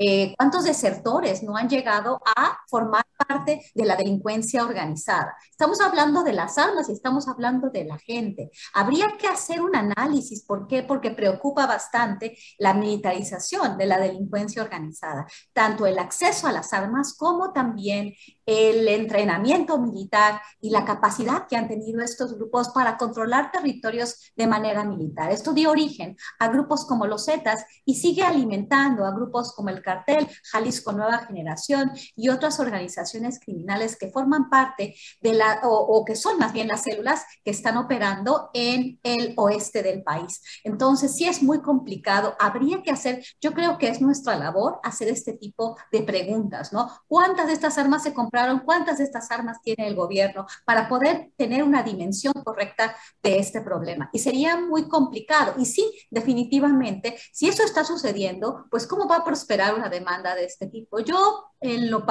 personal, me parece interesante porque hacer a Estados Unidos, de alguna forma, es una actitud importante, ¿no? Porque Estados Unidos siempre nos ha puesto el dedo. Ustedes son los narcotraficantes se matan entre ustedes, sí, nos matamos con las armas que, con, con, las que se beneficia su economía. Por lo tanto, por eso me parece interesante que se haga, pero bueno, con pocas posibilidades de que prospere. Pero México está teniendo en estos últimos años una actitud distinta y me parece muy importante que lo haga así y que no tenga esta actitud rastrera que se tuvo en administraciones anteriores, eh, donde estábamos confirmando lo que Estados Unidos siempre ha querido hacer. Y, y, y, se, y se sabe, en Washington así se habla, se habla de México como poniendo siempre el dedo, ¿no? La corrupción, los muertos, y bueno, ahora usted, ellos tienen que revivir la iniciativa Mérida, y la iniciativa Mérida, bajo la iniciativa Mérida, se perdieron las armas, se mataron a, las personas y ellos insisten en eso, ¿no? Y si no lo hacemos, pues nos van a declarar a nuestros carteles terroristas para ellos tener mayor presencia en territorio nacional. Claro, claro, gracias, Guadalupe. Víctor Ronquillo, sobre este tema, de las armas de la Sedena, sus eventuales pérdidas. Tu comentario, por favor, Víctor. Bueno, lo primero que hay que señalar es que sin duda, y aquí lo hemos manifestado en distintas ocasiones, el ejército mexicano, las Fuerzas Armadas no están libres del proyecto, del modelo de corrupción, del quehacer político de eh, distintos gobiernos, ¿no? Formaron parte y forman parte del sistema, lo que quiere decir que eh, pues participaron y han participado y se ha documentado periodísticamente de la corrupción existente, ¿no? Entonces, el que eh, se hayan perdido armas, eso es eh, parte de un tramado muy, muy triste en donde las corporaciones, policíacas, las Fuerzas Armadas han establecido nexos de complicidad con las fuerzas del crimen organizado. Y esto no es parte de una trama de Netflix, lamentablemente es parte de la realidad y es parte eh, de la realidad política de este país, ¿no? Eso es lo primero. Lo segundo es que sin duda la corrupción existe de ambos lados de la frontera y si uno mira las cosas desde una perspectiva más amplia, puede pensar que precisamente el negocio del armamento a nivel mundial es un negocio ilícito y es un negocio ilícito porque genera grandes quebrantos a la eh, estabilidad eh, eh, política, social de muchos países y además genera pérdidas humanas invaluables. Entonces, esta esta perspectiva tendríamos que, ampliarla, ¿no? Lo otro, bueno, se habla de que, y esos son datos oficiales, de que hay eh, medio millón de armas en el país ilegales. Nadie sabe en realidad cuántas armas existen de manera legal en el país, ni tampoco sabemos dónde están. Lo que sí es un hecho es que este abasto de armamento ha generado de alguna manera, por supuesto, con, con otras razones, claro, pues una, una catástrofe humanitaria en nuestro país, ¿no? Uh -huh. Cientos de miles de personas asesinadas, eh, cientos de miles de personas desaparecidas, cientos de miles de personas desplazadas, un millón o millones de personas lastimadas y algo que es muy importante y que está en otro nivel, el eh, impacto que ya lo mencionábamos a las, a las eh, débiles instituciones democráticas de nuestro país. Por ello, por ello creo que esta, esta demanda es histórica y esta demanda, desde mi punto de vista, sí corresponde ¿no? a una ruptura total con la estrategia de la guerra del narco que se ha venido expresando. Y yo insisto mucho, ¿eh? y estoy de acuerdo con Guadalupe, son empresas eh, muy poderosas. Además, habría que mirar también este, este contexto o esta realidad de una manera distinta. Si bien es cierto que el armamentismo y la fábrica de armamento ha sido una de las bojías de la economía americana desde la etapa posterior a la Segunda Guerra Mundial, tenemos que dejar de hablar ya de empresas norteamericanas o son consorcios transnacionales que operan de acuerdo a sus eh, estrategias y en ocasiones en alianza con sectores claves en determinados países, ¿no? Entonces, eh, ampliemos la, perspectiva y miremos esto con mayor, con mayor complejidad. Estamos en una etapa de capitalismo global, de capitalismo de saqueo y el armamentismo para el control territorial y una guerra establecida en contra de los pobres es parte de, ese, de este contexto del capitalismo de nuestra época. Bien, gracias, Víctor, Víctor Ronquillo, muchas gracias. Eh, José Reveles, pues eh, el propio titular de la Unidad de Inteligencia Financiera, Santiago Nieto Castillo, dio cuenta de que presentaba pues más datos, unas eh, evidencias más respecto al caso de Emilio Lozoya por Odebrecht y por tanta acto de corrupción que se realizó y bueno, pareciera que no sucede nada. ¿Qué pasa ahí, eh, Pepe Reveles? ¿Qué piensas que sucede con este acopio de datos, de evidencias y que no, no camina la, eh, la Fiscalía General de la República? Por favor, Pepe. Sí, ya parece que estamos en una especie de novela de entregas, ¿no? Porque hace dos semanas aproximadamente se presentó la sexta denuncia y ahora ya tenemos la séptima. Bueno, no sé hasta qué número vamos a llegar, pero de alguna manera están relacionadas entre sí, porque finalmente eh, ya se había eh, predicho que iba a haber una demanda por unos 4.400 eh, millones de, de, pesos en contra de Emilio Lozoya por haber hecho uso indebido de recursos de Pemex para Odebrecht y para otras empresas, ¿no? Eh, y eventualmente, eh, digo, favoreciéndolas, ¿no? Este, a través de esta eh, de refinerías como la de Estado de Hidalgo, con otras construcciones y proyectos, para después utilizar el dinero que en contraparte habría entregado Odebrecht estos millones de dólares, eh, muy posiblemente utilizados en campañas eh, políticas en tiempos de, la candidatura de Enrique Peña Nieto. estos últimos 1.400 millones de, pesos que, que, habrían salido de Pemex a Odebrecht entre 2012 y 2016 a través de empresas fantasmas, ¿no? Eh, pues es apenas eh, el inicio de eh, una, una, demanda que ya lleva mm, varias aristas, repito, conectadas entre sí, porque aquí estamos hablando mm, de 34 empresas relacionadas con funcionarios también públicos beneficiados. O sea, son personajes, son empresas. de tal manera que es, es un entramado bastante grande de empresas fachada, por ejemplo, que eh, habrían permitido ocultar eh, estos, eh, estos recursos que son públicos, que eventualmente financiaron este, campañas políticas, ¿no? estas empresas fachada, haber, haber organizado un esquema de empresas fachada ya es un delito perfectamente premeditado, ¿no? Por eso las acusaciones eh, eh, son por asociación delictuosa, por cohecho, por eh, lavado de dinero, ¿no?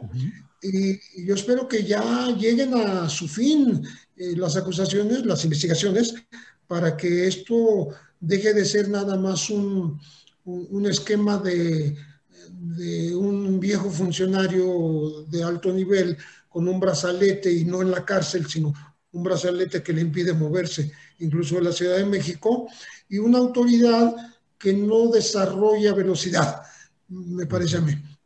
Porque lo que dice la Unidad de Inteligencia Financiera, pues tiene que ser corroborado por la Fiscalía, supongo, ¿no? Y, y eso hace que haya lentitud, una lentitud que no se corresponde con las expectativas despertadas en la opinión pública.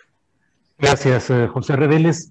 Eh, Guadalupe Correa Cabrera, ¿qué opinas sobre este tema? La lentitud de la fiscalía, el tuit de, Santiago Nieto que pareciera así indicar ya desesperación de que nomás no se camina, y el hecho de que Emilio Lozoya esté fuera de cualquier acción eh, más que este brazalete eh, mencionado. En fin, por favor, Guadalupe. A mí, a mí me da exactamente el mismo sentir que, este tuit de Santiago Nieto, esta eh, absoluta sentir, a mí este sentir de, de desesperación. Me huele a impunidad en los más altos niveles. Es fétido el olor que todo esto me da. ¿Por qué? Porque Javier Coello Trejo, el abogado que fue, ahora ya no es, pero el que estuvo ahí, eh, su, su relación personal con el actual fiscal, de nuevo, el papel de la fiscalía. No solamente es lentitud.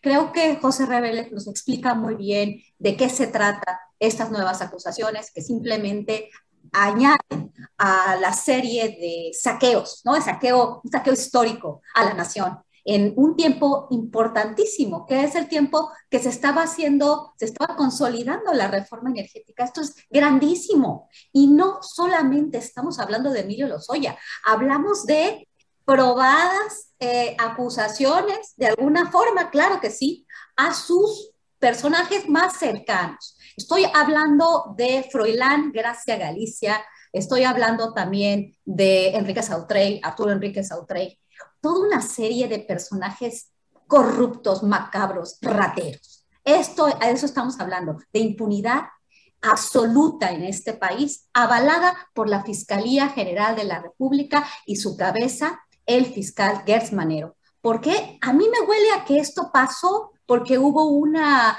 un pacto, ¿verdad? Entre también, me, podría ser, no estoy segura, entre Coello Trejo y Gers Manero por su amistad personal. ¿Y qué pasa? El señor no ha pisado la cárcel y esto es, esto es grandísimo. ¿Por qué se va a hacer un pacto a, una, a, un grupo que, que ha este, acabado con, con, una parte del país? Porque eso es, es, es, una, es una cuestión que es de los mexicanos. Es, es algo que, que no puedo explicar. Este, de nuevo, otra más de las, eh, de, las, eh, de, las, de las obras de la Fiscalía General de la República. Creo que es uno, uno de los puntos, uno, un, punto más uh, negro de este papel que tiene este fiscal. ¿no? Es, es impensable que Emilio Lozoya Austin no haya pisado la cárcel y que toda la serie de personajes que de los que hemos hablado, diferentes eh, periodistas de izquierda, de derecha, de la oposición y no, sigan como siempre libres y además que derrocharon eh, los recursos en cenas, en borracheras. Eh, habría, que, habría que volver a poner el dedo en gente como Froilán Gracia Galicia, como Arturo Enrique Sautra, y habría que volver a poner estos nombres y esta gente debería de pagar por todas las fechorías que ha realizado en el juicio de México. Gracias, Guadalupe. Em, Víctor Ronquillo, ¿qué opinas sobre este tema de Lozoya, el virtualmente impune, solo con su eh, localizador electrónico y esta, eh, pues estos señalamientos de la unidad de inteligencia financiera de que ahí van más eh, datos para apuntalar la presunta culpabilidad de Lozoya. ¿Qué opinas, Víctor Ronquillo? Mira, creo que aunque son poderes autónomos, sin duda, y se ha establecido esto de manera reiterada por parte de eh, Andrés Manuel López Obrador, creo que hemos llegado a la época de eh, los grandes retos que enfrenta este gobierno de cara a lo que va a ser la votación en términos de la posible revocación del mandato y en términos también de lo que será la elección eh, a futuro, ¿no? El cambio del rostro político del país quizá. Este es un reto central porque tiene que ver con este discurso que un día sí y otro también López Obrador expresa de abatir la corrupción porque lo considera el principal mal de México, ¿no? Eh, y creo que aquí hay una tarea pendiente que lamentablemente ha quedado en manos de quien es víctima y un rehén de esta maquinaria, un rehén o una víctima, a lo mejor él pone las manos, ¿no? A lo mejor él se, se pone de pechito, como decimos en México. Pero no hay duda de que este personaje, Jerez Manero, pues es rehén de esta maquinaria burocrática criminal que priva en la Fiscalía General de la República y en estos espacios de, mm, de la maquinaria y del sistema de la justicia en México. ¿no? Esto creo que es importante destacarlo. Ahora lo otro es que, ¿qué esperamos los mexicanos? ¿Qué es lo que quisiéramos ver eh, en relación al caso Lozoya? Lo que quisiéramos ver es lo prometido por López Obrador en varias conferencias mañaneras, cuando decía que era muy importante que se reconocieran los mecanismos de operación de esta red criminal instalada en un en un Estado corrupto. ¿Cómo operó ese Estado en función del modelo de política neoliberal?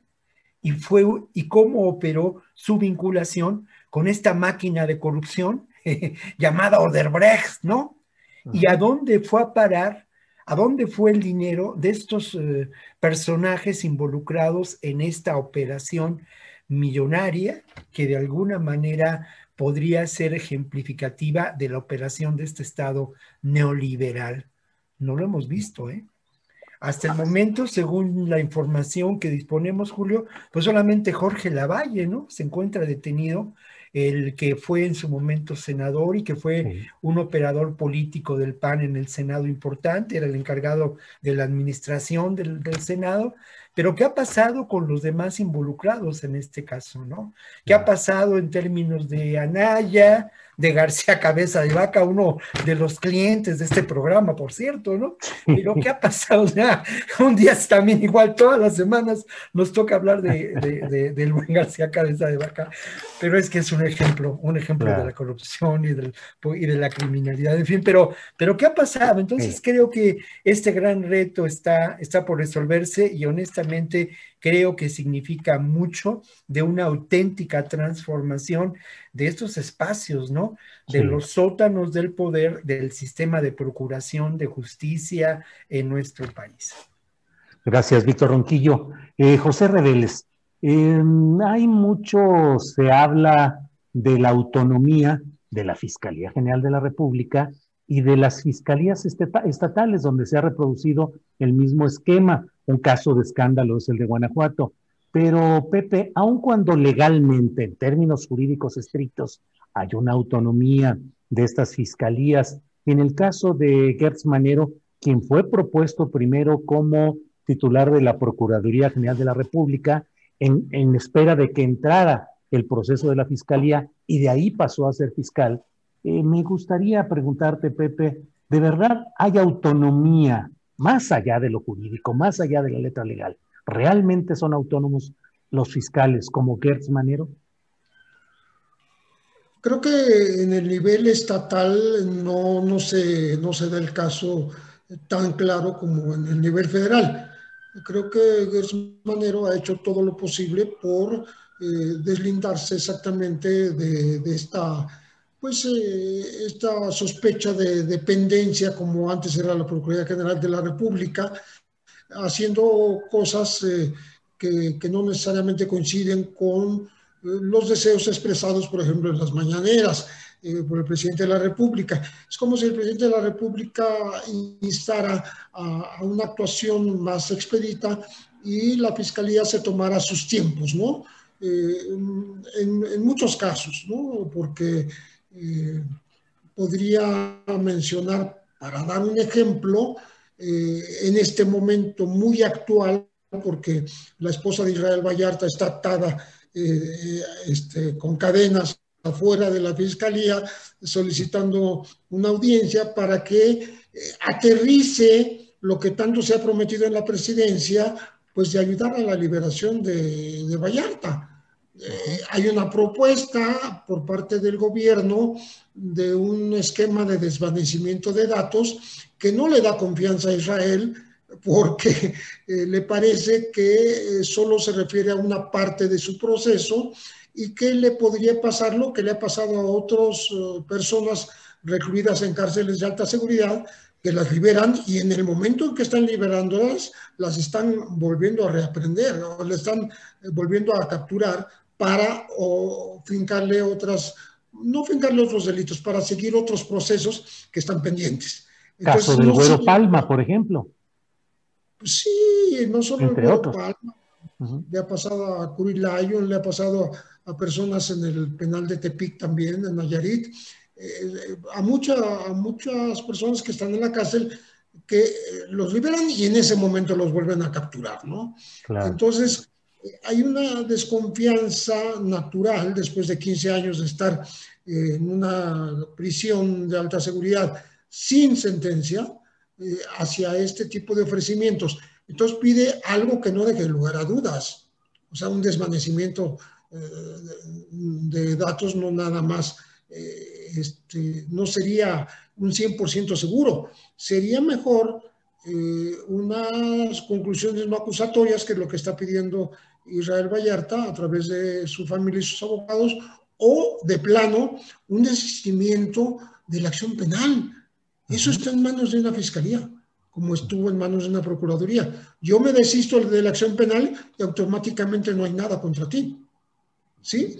Pero no hay ese paso, no se ve que exista ni siquiera en el horizonte próximo que vaya a ocurrir. Y por tanto, eh, nos enfrentamos a una percepción de la opinión pública y una percepción mediática también de que se reproduce en la mañanera incluso aquel montaje eh, muy famoso de la aprehensión de Israel Vallarta y Florence Cáceres, eh, que le sirve al gobierno para demostrar cómo regímenes anteriores, gobiernos anteriores, cometían este tipo de, de tropelías eh, mayúsculas y hacían un show, ¿no?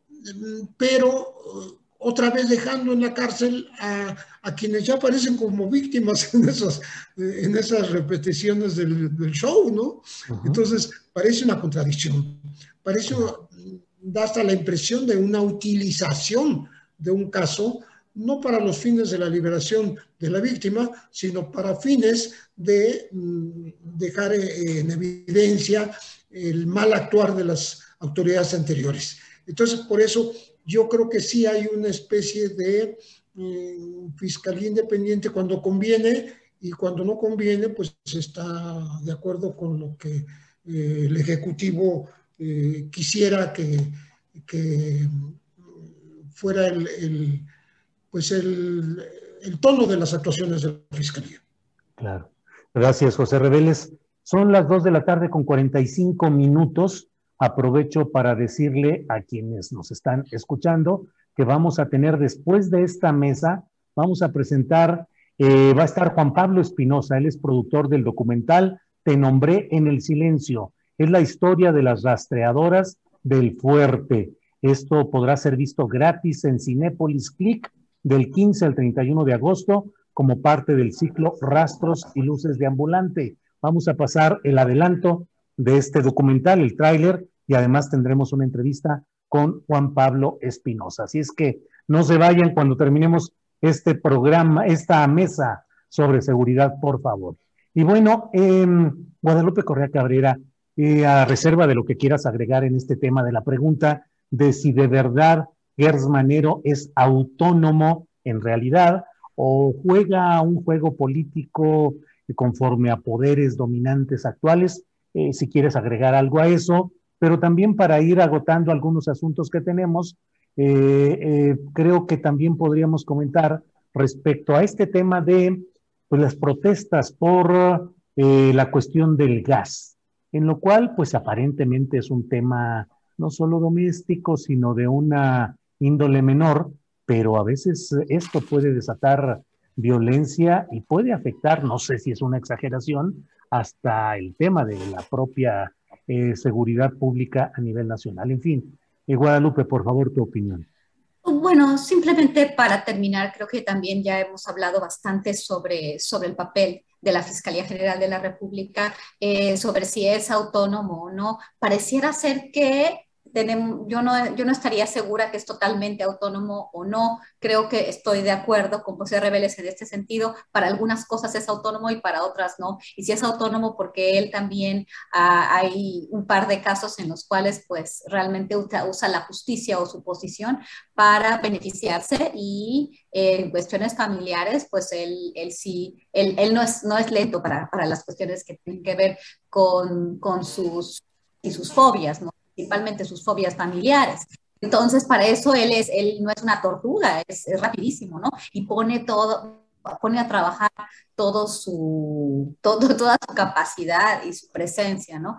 Además, él este, no solamente ha servido a intereses que están en esta administración, él ha servido a muchos otros intereses. Hay que recordar su papel, ¿no? En, en el gobierno de Vicente Fox, en, en, en, diferentes, en diferentes partes, ¿no? Del, del gobierno mexicano y, y, del Congreso, él ha tenido, pues, un papel relevante, ¿no? Siempre desde el lado de las élites, ya habíamos hablado de esto. Bueno, este, bueno, sí creo que una de las principales piedras en el zapato de la cuarta transformación es el papel de la Fiscalía General de la República. Y si el presidente quiere seguirle dando la independencia que, que tiene, ¿verdad? Esta, esta Fiscalía Tortuga, esta Fiscalía que permite este, que, que, permite que no se cumpla la ley o que se cumpla de manera selectiva como lo ha hecho el fiscal, pues bueno, finalmente esto va a, a retribuir en el, en el fracaso Uh, de la cuarta transformación, yo lo creo, este, sin, sin, sin querer como magnificar o, o, o, poner esto fuera de contexto. Bueno, en el, en el, en el, la, en el conflicto con, con, los gaseros en, en, México, creo que es interesante eh, lo que se ha hecho con el sentido de, de, de, este, de esta propuesta del gobierno, ¿no?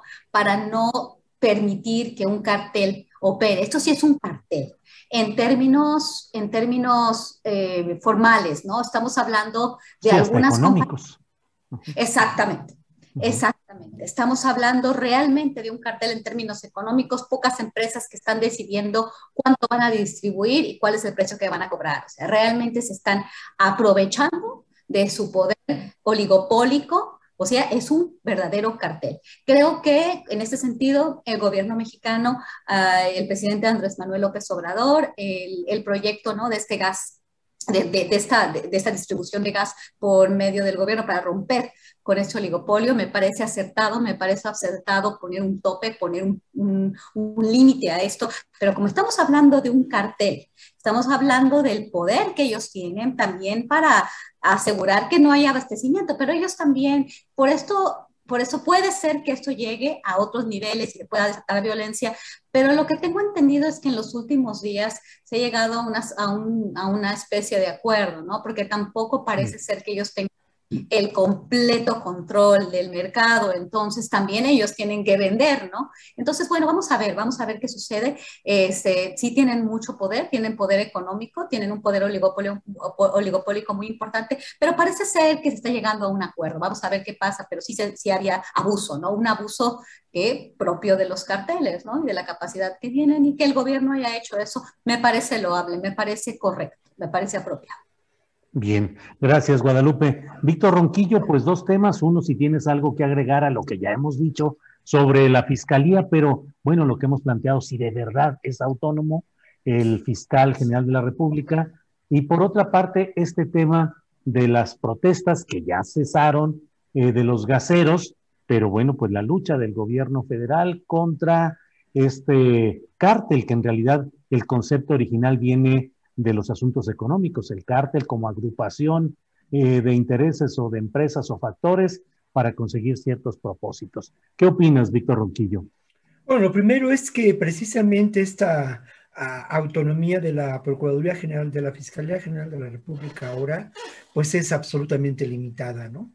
Obviamente eh, tiene que ver, desde mi punto de vista, con la urgente construcción de la auténtica democracia y del auténtico Estado de Derecho en este país, que está aplazado. No hay duda de que está aplazado. Solamente diría, diría eso y, y por otra parte, en términos del conflicto de los gaseros, mira, la respuesta del gobierno de López Obrador en la mañanera fue eh, airada, ¿no? Fue muy fuerte. Eh, y esto tiene que ver con dos razones que son muy importantes de destacar. Lo primero porque de alguna manera corresponde a lo que ha ocurrido a lo largo de esta primera parte del sexenio, de la confrontación del poder político con los poderes oligárquicos, ¿no? No hay duda de que, de que se han confrontado. Ahí está el caso de las medicinas, ¿no? El caso del abasto de las medicinas en medio de la pandemia. Y obviamente esta confrontación con los eh, eh, distribuidores de gas, con esta, con esta agrupación de, gaseros en la Ciudad de México sobre todo, bueno, también hay que verla desde la perspectiva de otra confrontación que ha librado este gobierno en términos de lo que es la función del Estado en eh, garantizar el abasto de energía en general, energía eléctrica, energía petrolera y energía, en este caso, muy concretamente del gas, que hay, que, hay un dato muy importante, ¿eh? el 79% de las eh, personas en, en, México, de las familias, utilizan gas LP para sus actividades cotidianas, ¿no? Entonces, esta respuesta tan, tan airada de López Obrador, este decir que a intervenir la Guardia Nacional para garantizar el abasto, de que tenían que atender a su responsabilidad, en fin, pues corresponde a estos dos elementos y a uno que es muy importante y que tampoco podemos dejar de lado. Si decimos que el 79% de, según datos del INEGI, de las familias en México utilizan el gas como combustible, ¿qué pasaría si este paro en la distribución del gas alcanzara la Ciudad de México y llegara al país? De esto estamos hablando y lamentablemente creo, y esto bueno, pues no se vale hacer eh, futurología ni especular, pero creo que eh, en este ejercicio de periodismo independiente que realizamos cada jueves en esta mesa de trabajo, a mí me parece que eh, eh, de cara a la segunda parte del sexenio y con esta circunstancia política que hemos descrito en distintos momentos, podemos, podemos ver distintos conflictos que pueden generar algo que le preocupa mucho al actual gobierno, ¿no? Y que es ingobernabilidad. Entonces, este conflicto en el fondo hubiera podido generar eh, una violencia eh, vinculada y expresada en términos de la falta de abasto de gas. Imaginen ustedes la Ciudad de México sin gas. Y claro, tiene que ver con la actuación por parte de la Comisión Reguladora de Energía y con la propuesta, que no sé si va a llevarse a cabo, de construir esta compañía de gas bienestar que además iba a empezar a operar en Ixtapalapa, donde hay uno de los grandes negocios de las gaseras, ¿no? Porque finalmente, pues bueno, ahí se vende el tanque de gas en diferentes expresiones. todo esto me parece, Julio, que es parte de esta, de esta historia que nos ha tocado vivir día con día. Muy bien, Víctor Ronquillo, muchas gracias. Eh, Pepe Reveles, luego tenemos, son las 2 de la tarde con 55 minutos, ya estamos en la parte final, pero luego eh, invitamos a hacer un postrecito en nuestras mesas y decimos, bueno, el tema de lo que quieras hablar, invitación a algún programa periodístico, alguna reflexión, lo que desees hacer, esta es la parte final de nuestro programa, así es que lo que quieras tú hacer, invitación, reflexión, comentario, invitación, lo que desees, Pepe Rebeles. Bueno, este, para, como no hice un comentario sobre el tema del gas, me parece que el gobierno terminó dejando eh, el conflicto entre distribuidores y comisionistas. Eh, como que ese tope máximo del precio del gas, eh, al determinarlo el gobierno, afectó a un sector de distribución y comisión, pero entre ellos se pelearon porque parece que los distribuidores tomaron la tajada de León y, no quisieron dar eh, más ganancia a los comisionistas. Pero luego en el camino descubrimos que hay comisionistas eh, no autorizados. Es decir, como si hubiera pipas eh, y, camiones con cilindros de gas que no tienen permiso muy, digamos, muy legalizado en, en, cierta manera y que entonces ejercen presión eh, sobre eh, los distribuidores como amenazando, ¿no? y obligan a la entrada de la Guardia Nacional. Y ahí estoy de acuerdo con Víctor. Esto puede elevarse a niveles de, desabasto, de inconformidad popular. Eh, los gobiernos de todo el mundo tienen la necesidad de mantener estos, estos insumos al alcance de la población porque de otra manera pueden generar realmente una gran violencia social, que era el tema que habían dicho desde el principio, ¿no? Entonces, ese sería mi comentario, y, qué bueno que ya eh, hubo un, intercambio en el cual estos eh, comisionistas, que eran los que habían organizado el paro, pues ya se, ya se arrepintieron, ya dejaron de lado esto y están buscando una vía diferente que la del diálogo. Claro, con eh, la presencia de la Guardia Nacional donde haga falta. Muy bien, José Reveles, muchas gracias. Eh, Guadalupe Correa Cabrera, el postrecito, lo que desees decir sobre el tema que tú plantees, por favor, Guadalupe. Claro que sí, Julio. Ay, el día de ayer, pues sí, este, pues hubo una, una noticia que, que realmente me, me, me hizo eh, salir de mí. Eh, en el caso de Tamaulipas, como también esto es parte importante de nuestra mesa, eh, ayer se, se, da a conocer una noticia muy desagradable que el gobierno de Estados Unidos, a través de la DEA y también este, la HSI, que son la, es, este, es una agencia dentro de, de, DH, de la, de la eh, de la Secretaría de Seguridad Nacional. Se llama Investigaciones en Seguridad Nacional. En el consulado estadounidense de Matamoros se le dio un reconocimiento a pesar de los señalamientos de desapariciones forzadas, tortura, eh, este, detenciones arbitrarias, probablemente vinculación con delincuencia organizada directamente, y además ocho de sus elementos están acusados de asesinar a migrantes después de la tragedia de Camargo, ¿verdad? Pues el gobierno estadounidense. Y esto es muy importante. No estamos hablando simplemente de la DEA que le dio un reconocimiento al director de los GOPES, del Grupo de Operaciones Especiales de la Policía Estatal de Tamaulipas, antes el Cayet, después de todas estas desapariciones extrajudiciales, de todas estas acusaciones, Arturo Rodríguez Rodríguez. Se lo dieron en el consulado estadounidense de Matamoros. Aquí estamos hablando del Departamento de Estado. Estamos hablando que se lo dio la DEA, el Departamento de Justicia, y esta agencia de investigaciones de seguridad nacional, el Departamento de Seguridad Nacional. Entonces, el gobierno de Estados Unidos, en, su, en, en todo su, em, en, bueno, el gobierno de Estados Unidos en general, le da un reconocimiento al jefe de aquella policía estatal a la cual el gobierno estadounidense dio entrenamiento y terminó en la participación de acuerdo a la investigación del propio gobierno, de la propia Fiscalía del Estado de Tamaulipas, en la supuesta participación en el asesinato de los migrantes en guatemaltecos en Camargo. Entonces, realmente esto no hay que perderlo de vista, es una, de alguna forma es también algo que está diciendo Estados Unidos, ¿no? Este, estamos hablando de, una, de un posicionamiento muy particular y muy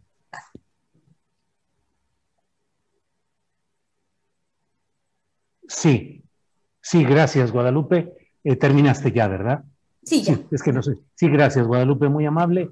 Eh, Víctor Ronquillo, te toca cerrar esta mesa sobre seguridad. Son las tres de la tarde con un minuto. Estamos ya en el tramo final. Lo que quieras agregar, por favor, lo que quieras comentar, Víctor. Fíjate que el próximo lunes se conmemora el Día Internacional de los Pueblos Indígenas, una conmemoración convocada por la Organización de las Naciones Unidas. Y esto da que pensar en varias cosas, ¿no? Lo primero es en la fuerza política que en distintos lugares de este país cobra el movimiento indígena, una fuerza que va más allá, que no hemos documentado del todo ni los periodistas ni la academia. Particularmente en la Ciudad de México, la presencia de las organizaciones en los pueblos originarios de las zonas rurales, la presencia de los eh, pueblos indígenas en otras, eh, en el centro del país, por el centro, perdón, de la propia ciudad. Y creo que esto es muy interesante, ¿no? Y a propósito de ello, pues yo aprovecho, mi querido Julio, lo que nos dijiste, ¿no? Yo quiero invitar a, a, los colegas que están en esta mesa, a ti, por supuesto, y a las personas que amablemente nos escuchan, a lo que vamos a realizar en Capital 21 la el próximo lunes a las 7 de la noche, ¿no? Que es eh, pues un trabajo absolutamente distinto de una televisión pública que busca una nueva identidad y en donde convocamos a quienes participan en estos movimientos, eh, en este movimiento de los pueblos indígenas, a reflexionar en torno a la realidad de eh, pues lo que puede considerarse la resistencia cultural y política que en México y, existe, ¿no? Entonces, a las 7 de la noche, ojalá que nos puedan acompañar, Julio, aprovechando lo que nos diste espacio para el comercial, hermano. No, ¿eh? no, no. Se vale, claro que sí, además, trabajos periodísticos importantes. Gracias, Víctor. Y bueno, pues por esta ocasión, gracias eh, en esta mesa de periodismo sobre seguridad. Gracias, Pepe Reveles. Buenas tardes. Muy agradecidos de tu presencia y tu participación hoy, Pepe. Muchas gracias a ustedes, gusto estar en esta mesa. Sí, señor, gracias. Guadalupe Correa, muchas gracias y buenas tardes. Muchas gracias, Julio. Un placer estar con José Reveles y con Víctor Ronquillo. Fue, como siempre, es un placer. Gracias. Víctor Ronquillo, muchas gracias y buenas tardes. Muchas gracias a ustedes y pues nos encontramos la semana entrante. Gracias. Así es, gracias a los tres, muy amables. Bueno, pues esta ha sido la mesa de seguridad de este jueves 5 de agosto de 2021 y tenemos más información interesante. No se vaya porque enseguida, ya en cuanto Andrés me diga que estamos listos, voy a, vamos a tener aquí una entrevista muy interesante, además con eh, eh, Juan Pablo Espinosa, él es productor del documental Te nombré en el silencio. Es la historia de las rastreadoras del fuerte. Juan Pablo Espinosa, buenas tardes. Don Julio, ¿cómo está? Qué gusto saludarte como siempre. Encantado de estar acá. Qué perfecto, Juan Pablo. Eh, ¿De qué va este documental? ¿Qué fue lo que motivó a realizarlo, Juan Pablo? Eh, el documental es la historia de un grupo de madres en el norte de Sinaloa, en el fuerte, eh, que salen cada miércoles y sábado con palas y picos a una geografía muy difícil, a la sierra, al monte, en búsqueda de, de sus hijos desaparecidos, de los restos de sus hijos desaparecidos. Eh, se da la idea originalmente por varios factores. Este, hubo una ola de violencia. Yo, mi hermano y yo, que es José María es el director y yo lo produzco, somos de Culiacán. Y hubo una ola de violencia muy específica hace algunos, que serán siete años. Y nosotros empezamos a, a, grabar esos casos, incluido el, el, el asesinato de Javier Valdés. Y alrededor de esas investigaciones que estuvimos haciendo a través de algunos contactos por ahí nos presentaron a Mirna, que es la, la líder del grupo, la que fundó el grupo y que sale también en el documental. Y a partir de ahí, este, José María, mi hermano, las acompañó a una búsqueda eh, y ya dijo esto es una historia que lo tiene que conocer todo el mundo, ¿no? Sobre todo eh, porque está pasando en todo el país, no es el único grupo que existe de buscadoras en México, hay muchísimos. Y bueno, es, es importante que se conozca, yo creo, eh, la historia de las rastreadoras.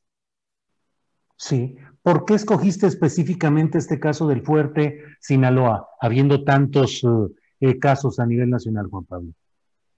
Porque somos sinaloenses ambos, o sea, José María y yo somos de, de Culiacán, y, y, también por la particularidad, digamos, de, del, grupo, que es, es, es, lo, más interesante de, la película, digamos, eh, no solamente conocemos eh, su parte eh, de, de, estas mujeres que se están enfrentando a una adversidad enorme, sino también su parte humana, su parte propiamente también sinaloense, se darán cuenta que el, el, el, el, contenido del documental es algo muy local, muy regional. Este, entonces, pues quisimos contar una historia de nuestra, de nuestra tierra, de nuestra región, también es importante para nosotros. ¿Qué aprendiste? ¿Qué te impactó más, Juan Pablo? La fuerza de, del grupo, la fuerza de ellas, eh, la capacidad de resistir, eh, digamos, eh, yo que he estado durante mucho tiempo en contacto con organizaciones de la sociedad civil, tengo muchos amigos activistas y periodistas, etcétera, que lo hacen, digamos, por una convicción propia, este, y estas mujeres eh, están haciendo algo que es absolutamente extraordinario eh, por algo que les pasó, no por una decisión, digamos, eh, por convicción. Entonces, digamos que es, es, otra cara de la sociedad civil en México, es otra cara del, del, de, las personas que están cubriendo vacíos que deja el Estado y, con historias muy reveladoras, muy humanas, muy tristes, pero también creemos muy esperanzadoras. Eh, ¿Cuál va a ser la forma de promoción? Eh, leí pues que se va a presentar gratuitamente en algunas plataformas. ¿Puedes compartir con el público dónde podrán ver este documental? Claro que sí. Este, estará primero disponible en Cinepolis Click a través del programa de Rastros y Luces de Ambulante, que es un programa que está tratando eh, el tema de desaparición forzada a través de diferentes contenidos de documental, de películas documentales. Y el mes de agosto es cuando nos, nos invitaron a nosotros a participar con ellos. Entonces estaremos haciendo una campaña eh, de aquí al 15 de promoción para que lo pueda ver la más gente posible el documental. Y a partir del 15 de agosto lo pueden ver de manera gratuita cualquier persona eh, dentro de México en Cinepolis Click y los invitamos muchísimo a que, a que lo vean y a que sigamos eh, teniendo esta conversación. Esa es la intención del documental, no solamente, digamos, ser una pieza artística o cinematográfica, sino generar una conversación sobre este tema que es una emergencia, una crisis forense que tenemos en, en este país, que tenemos que empezar a resolver y empezar a actuar eh, como desde el gobierno hasta la sociedad eh, con menos apatía. Sí, Juan Pablo Espinosa, productor del documental Te nombré en el silencio. Juan Pablo, me pregunto yo, gente como tú, joven, con una perspectiva de futuro amplia y que creciste, pues seguramente eh, sin ver y sin conocer a plenitud esta etapa de salvajismo y de barbarie en la cual nos hemos ido instalando en México. ¿Qué piensas hacia el futuro? ¿Qué piensas realmente qué estamos haciendo con este México? Y te lo digo porque a mí me sigue impactando todavía cada vez que platicas con alguien que es víctima de una injusticia, pues es terrible, es doloroso. Pero cuando ves mujeres, madres, padres de familia, familiares que se dedican a estar eh, eh, buscando cuando menos los restos de sus desaparecidos, híjole, a mí me rompe el corazón, pero tú cómo ves esa perspectiva desde tu edad y desde tu horizonte? Pues es, yo creo que precisamente la influencia a la que nos lleva a, tratar este tipo de casos. Eh, mira, yo tengo 34 años, nací en Culiacán eh, y digamos, allá el tema del narco tiene mucho más tiempo generalizado que en todo el país y ha tenido efectos que, que pues se han, han ido evolucionando los y los he visto muy claramente, ¿no? Este, eh, tenemos que, a ver, la pregunta que yo siempre me hago y, es, y, es, algo que a veces como que incomoda a mucha gente cuando empiezas a hablar sobre esos temas es, eh, para llegar a una pacificación o para llegar, digamos, a un, a un acuerdo o un pacto social en el que podamos, ¿no? Como en una guerra, eh, dejar las armas, ¿no? Lo que estamos viviendo ahorita, ¿no? Digamos, si lo vemos de esta manera. Eh, y, y, y, no, o sea, no, no, me, no encuentro una solución eh, hacia ese problema sin, sin que pase por la activación de la sociedad. Pues esto, esto no va a ser imposible sin, con, con pura, si hubiera la plena y absoluta voluntad del gobierno, no sería posible porque es algo que está tan, digamos, eh, combinado, por, por, por, lo menos en Sinaloa, este, que cruza ya muchos aspectos, el aspecto cultural, el aspecto social, el aspecto político, ¿no? Toda la narcocultura que, que hay en, en, nuestro estado. Eh, ¿cómo, cómo, ¿Cómo avanzar o cómo evolucionar hacia otro tipo de, de idiosincrasia o de visión, digamos, de sociedad? En Sinaloa específicamente, a mí se me hace una pregunta súper compleja para contestar, la verdad. Sí, sí, sí.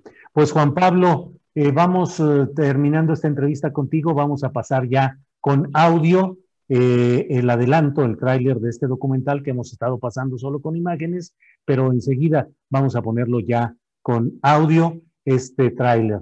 Por lo pronto, Juan Pablo, pues muchas gracias por esta oportunidad de platicar contigo y que estén atentos repites, por favor, para quien no lo haya escuchado, la plataforma y los días en los que podrán ver este documental? Claro que sí, es el documental Te nombré en el silencio en Cinepolis Click, 15 de agosto a 31 de agosto. gratis. Nada más tienen que registrarse y lo pueden ver gratis cualquier persona, lo cual está eh, muy padre. Bien, Juan Pablo Espinosa, pues muchas gracias por esta ocasión y seguimos atentos.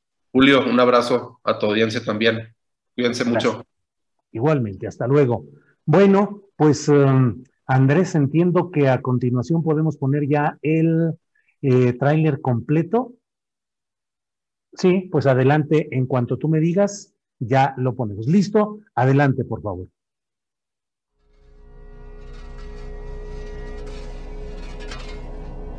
La última vez que lo soñé, me dijo, he vuelto.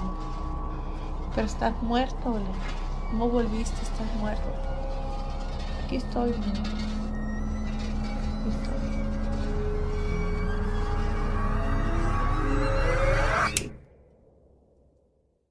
Buenos días, mi muchachito hermoso. Dios te bendiga y te parte. Buenos días, mujeres. A echarle ganas, ya se la saben. Porque van con personas a que les digan lo que queremos que nos digan. Yo quería que me dijera que mi hijo estaba vivo. Pero ¿cuántos hemos encontrado con vida aquí? Es que es la realidad. ¿Tú cómo buscas a tu marido? Muerto.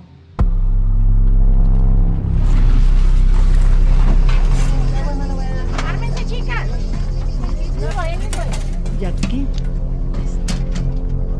Aquí hay cuerpos. Hay que llevarnos. El hecho de ver una patrulla de un policía municipal te hace a ti temblar.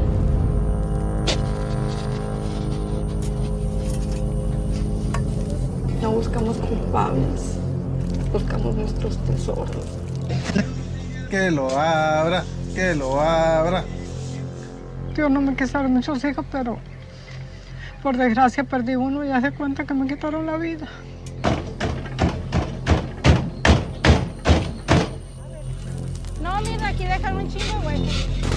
Siempre tengo miedo. Legalmente ya tengo todas mis cosas, ya tengo todo listo. Estoy esperando nada más que lo hagan.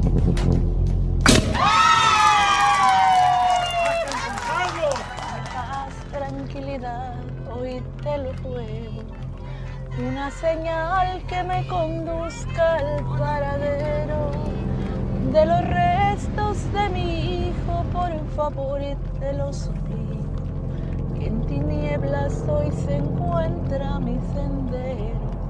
Nosotros estamos buscando nuestros tesoros y si un día llega el diablo y nos dice, aquí está un tesoro, cada una de las reservas se va a agarrar de la cola de la mano del diablo y se va a ir con él a buscar ese tesoro.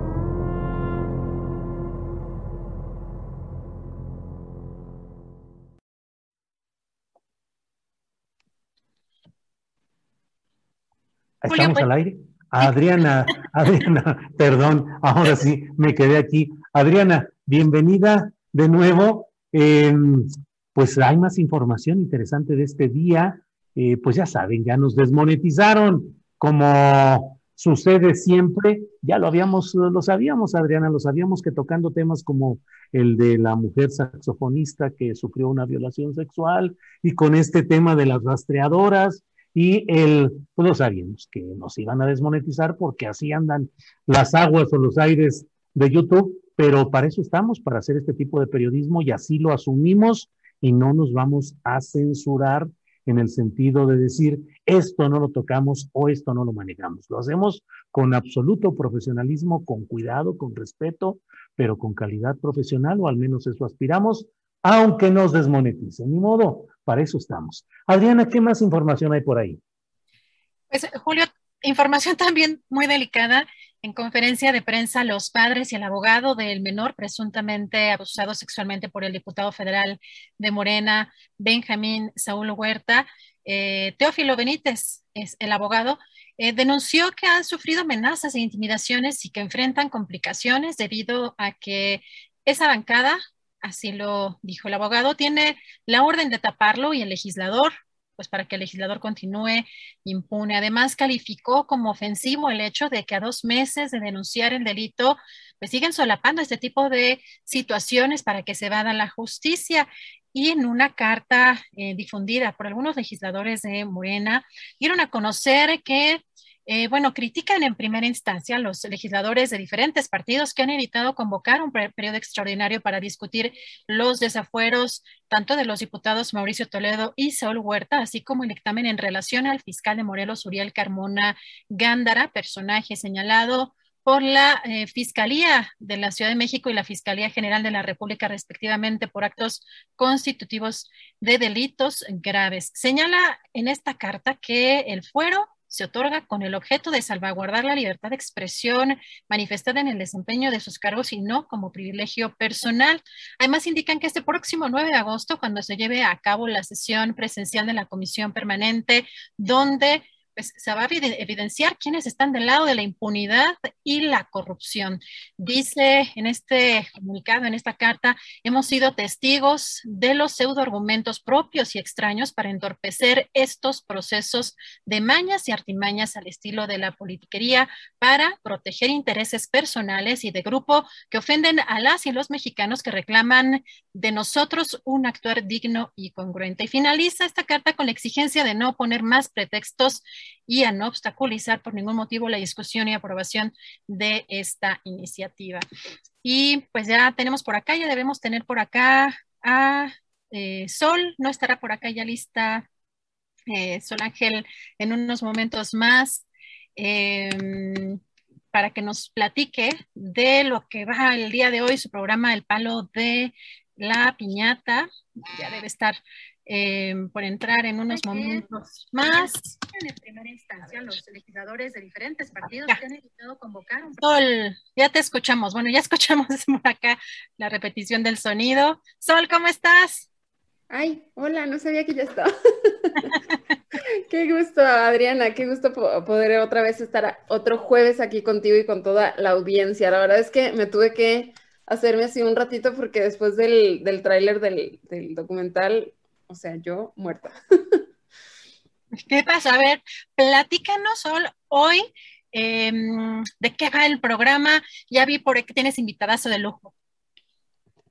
Sí, la verdad es que em, hoy vamos a hablar acerca de la, esta era de los influencers. Creo que, por, aunque parece tal vez o podría parecer un tema un poco banal, ¿no? el discutir todas estas eh, personas famosísimas con plataformas enormes. Eh, y aunque muchísima gente puede decir, bueno, pero es que esto ya sabemos, que muchísimos influencers pues no sirven para nada y bla, bla, pero creo que es un tema muy interesante porque esta es la gente que ahora nos está formando, que está formando a las mentes nuevas, jóvenes, em, están metiendo no nada más la forma en la que interactuamos, sino, o sea, nos están enseñando la forma en, la que debemos de interactuar, sino también lo que, lo que nos debería de parecer importante en un, en, además en un país donde, como podemos ver, hay temas importantísimos que debemos estar tocando constantemente. Entonces, bueno, vamos a tener a Simón Levy, que vamos a hablar exactamente de esto, de cómo podemos eh, aspirar a más, cómo podemos... Eh, generar mejores creadores de contenido y en específico, evidentemente, Simón Levy, que utiliza todas sus plataformas y todos sus medios para tratar, dentro de sus posibilidades, que son bastante grandes, creo yo, eh, de, hacer un cambio en el país, ¿no? Y también vamos a hablar con Fior, que ella es de TechCheck, eh, y vamos a hablar de una ley que se está promoviendo, que me parece, me parece muy, muy interesante y muy buena, que se llama Ley Influencer en la que se está buscando, em, pues, poder, eh, ¿cómo se dice esto? Em, ay, se me fue la palabra, pero básicamente, este... Em, Generar. Regular, regular, se me fue la palabra, Lo que están buscando es poder regular el contenido. Eh, de manera, o sea, para que no sea completamente pues para que no dañe, ¿no? O sea, para que no esté, hay muchísimo contenido en, redes sociales que es gordofóbico, que es clasista, racista, que hace apología a la violación Eh, entonces, esta ley lo que está buscando es regular este contenido y además, bueno, tenemos dos influencers de unas, de un enorme, o sea, de unas plataformas enormes en la cárcel. Entonces, creo que también hablar de todo esto va a estar muy interesante, Adriana. Híjole, híjole, Sol, qué tema tan delicado, porque también está involucrado el tema de la libertad de expresión, pero sin duda sí es verdad que el tema de de, la, pues, los contenidos, cuando no hay responsabilidad y tienes una plataforma, ¿no? Ahora con las redes sociales, pues que puedes decir lo que se te dé la gana y con semejantes irresponsabilidades, como dices, hemos visto ya a personajes en la cárcel. Em, y cuántos delitos y cuántas cosas no hemos visto o no se han dado a conocer o no han salido a, la luz. Sol, un tema muy complejo.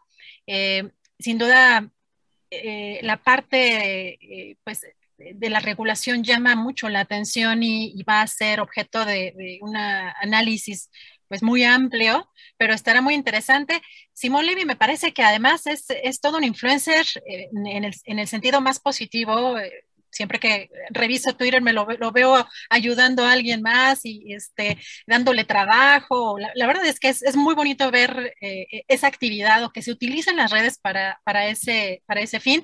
Y pues estaremos pendientes del programa a las 8 de la noche, ¿verdad, Sol? Así es, vamos a estar a las 8 de la noche y como tú dices, va a ser este... Va a ser muy interesante tratar de, de ver también estos puntos que Evidentemente lo que siempre se va a buscar es la libertad, o sea, la libertad de, expresión tiene que ir antes que todo, creo yo, eh, pero al mismo tiempo, hasta dónde llega esta libertad que daña a terceros y que no está regulado, como es algo tan nuevo, o sea, por ejemplo, lo de Mariana Rodríguez y todo esto, o sea, es algo que es tan nuevo que todavía no está bien regulado de cómo se deben de utilizar estas plataformas tan grandes para el beneficio o, el daño, ¿no? Entonces, bueno, va a estar muy, muy interesante y espero nos veamos ahí a las 8, Adriana. Perfecto, pues siempre contenido de mucha calidad. Ahí estaremos contigo solo a las 8 de la noche. Te mando un fuerte abrazo. Igualmente, Adriana, un abrazote. Muchas gracias. No se pierdan este programa. La verdad es que siempre, siempre vale mucho la pena. Si no lo puede ver en vivo, lo puede ver en el canal en el momento que, que, que prefieran. Em, me encantan los temas y, la forma tan natural de la conducción de nuestra querida Sol Ángel. Para finalizar, hay una información también relevante. Em, no hay información oficial, oficial de esta salida, pero desde hace algunos días el periódico Excelsior cita a fuentes de la Comisión Nacional Forestal que habrían confirmado la salida de su director general, León Jorge Martínez, y que incluso ya se había presentado en las oficinas centrales de Zapopan, Jalisco, Luis Meneses Murillo, en sustitución precisamente de eh, León Jorge Castaños y que solo estarían ya a la espera de que se entregue su nombramiento oficial. Ante esta información, el día de hoy, el doctor Víctor Toledo, académico y el ex titular de Semarnat, eh, nos mandó una carta, que también es una carta que mandó al presidente de la República, en la que califica como tragedia nacional el retiro de León Jorge Castaños de Conafor. Es importante los señalamientos que hacen esta carta. Eh, menciona que si alguno de los funcionarios del actual gobierno está a la altura de usted, le eh, menciona al presidente, por su entrega, sabiduría, sobriedad, capacidad de trabajo y amor por las comunidades rurales y por la naturaleza. Ese es el ingeniero León Jorge Castaño, Castaños, apóstol forestal, quien encabezó la CONAFOR con el nuevo régimen. La historia de la defensa y buen manejo de los bosques y selvas del país está marcada por sus aportes internacionales a la forestería comunitaria. ¿Cuántas veces no le vi en pleno campo, dice esta carta, en esta carta Víctor Toledo, no en la oficina, revisando un proyecto, enfrentando un incendio o asesorando, asesorando programas nuevos? Por desgracia, la cuarta transformación repite una vez más las vergüenzas neoliberales, los burócratas mediocres sumando poder por poder sin importarles el prestigio y eficacia de la función pública. Y en este caso, el papel de la CONAFOR y la situación de las comunidades de las regiones forestales yo le conmino de manera respetuosa, dice en esta carta Víctor Toledo, a reconsiderar esa acción de despido totalmente injustificada que mina lamentablemente nuestra fe en su gobierno. Atentamente, el doctor Víctor Toledo. Julio, pues esta, esta información y esta carta que nos hizo llegar hace, hace unas horas el, el doctor Víctor Toledo. Pues sí, Adriana Buentello, gracias por estas noticias y esta conducción de esta parte de nuestro programa.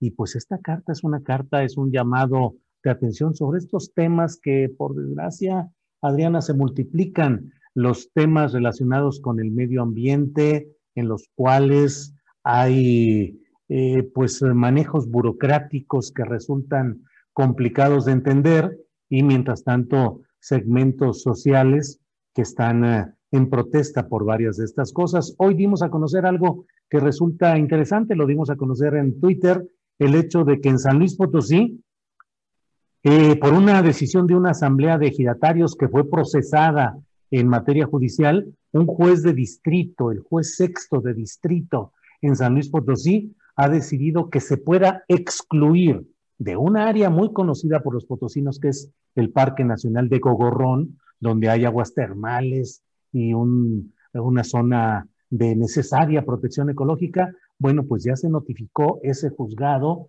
que deben ser excluidas 1.400 y fracción hectáreas de ese terreno, lo dejan ahí libre y desde antes ya están ahí los grupos empresariales, hay una agencia de Century 21 que está comercializando o anunciando la comercialización de esos terrenos desde mucho antes y otros grupos empresariales que están volcados en desarrollo inmobiliario en esas zonas que deberían ser áreas naturales protegidas. 1.400 hectáreas excluidas ya. Es una decisión judicial y el juez de distrito le advierte a las autoridades, comenzando por la titular de la Secretaría del Medio Ambiente, la señora María Luisa Albores, que si no cumple con esa instrucción, puede haber sanciones que podrían llegar hasta la destitución del funcionario que no cumpla con esa orden judicial. Todo acomodadito, todo acomodado, 1.400 hectáreas de gogorrón en San Luis Potosí.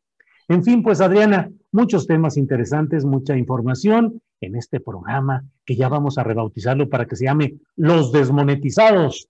Pero bueno, lo sabíamos, Adriana, con mucho, mucha convicción de que temas como el de las rastreadoras de Sinaloa y este documental eh, que presentó Juan Pablo, que dije, Juan Pablo Espinosa, y que presentamos un tráiler, el tema de Sachiel eh, violentada, violada sexualmente por este profesor de música, eh, pues sabíamos que nos iban a desmonetizar y lo hicimos conscientemente y bueno, pues como luego dicen, para adelante, Adriana. Así es, Julio, pero pues muy satisfecha también con el apoyo, con las aportaciones que nos han hecho. Por acá nos está mandando Andrés, Andrés los, los eh, mensajitos. Em, Lolita Dalberg nos, nos, manda un apoyo también. La doctora Herendira 06, muchas gracias. Enrique Vázquez Castro, Marco Antonio Cruz, Muchas gracias por, por, los apoyos y pues a seguir adelante, Julio, pues efectivamente ya nos preparamos para cerrar con broche de oro, ahora que ya regresa nuestra querida Ana Francis a la mesa del más allá. Así es, así es. Pues Adriana, muchas gracias por este jueves 5 de agosto y listos a preparar el programa de mañana. Buenas tardes. Buen provecho. Para que te enteres del próximo noticiero, suscríbete y dale follow en Apple, Spotify, Amazon Music, Google o donde sea que escuches podcast. Te invitamos a visitar nuestra página julioastillero.com.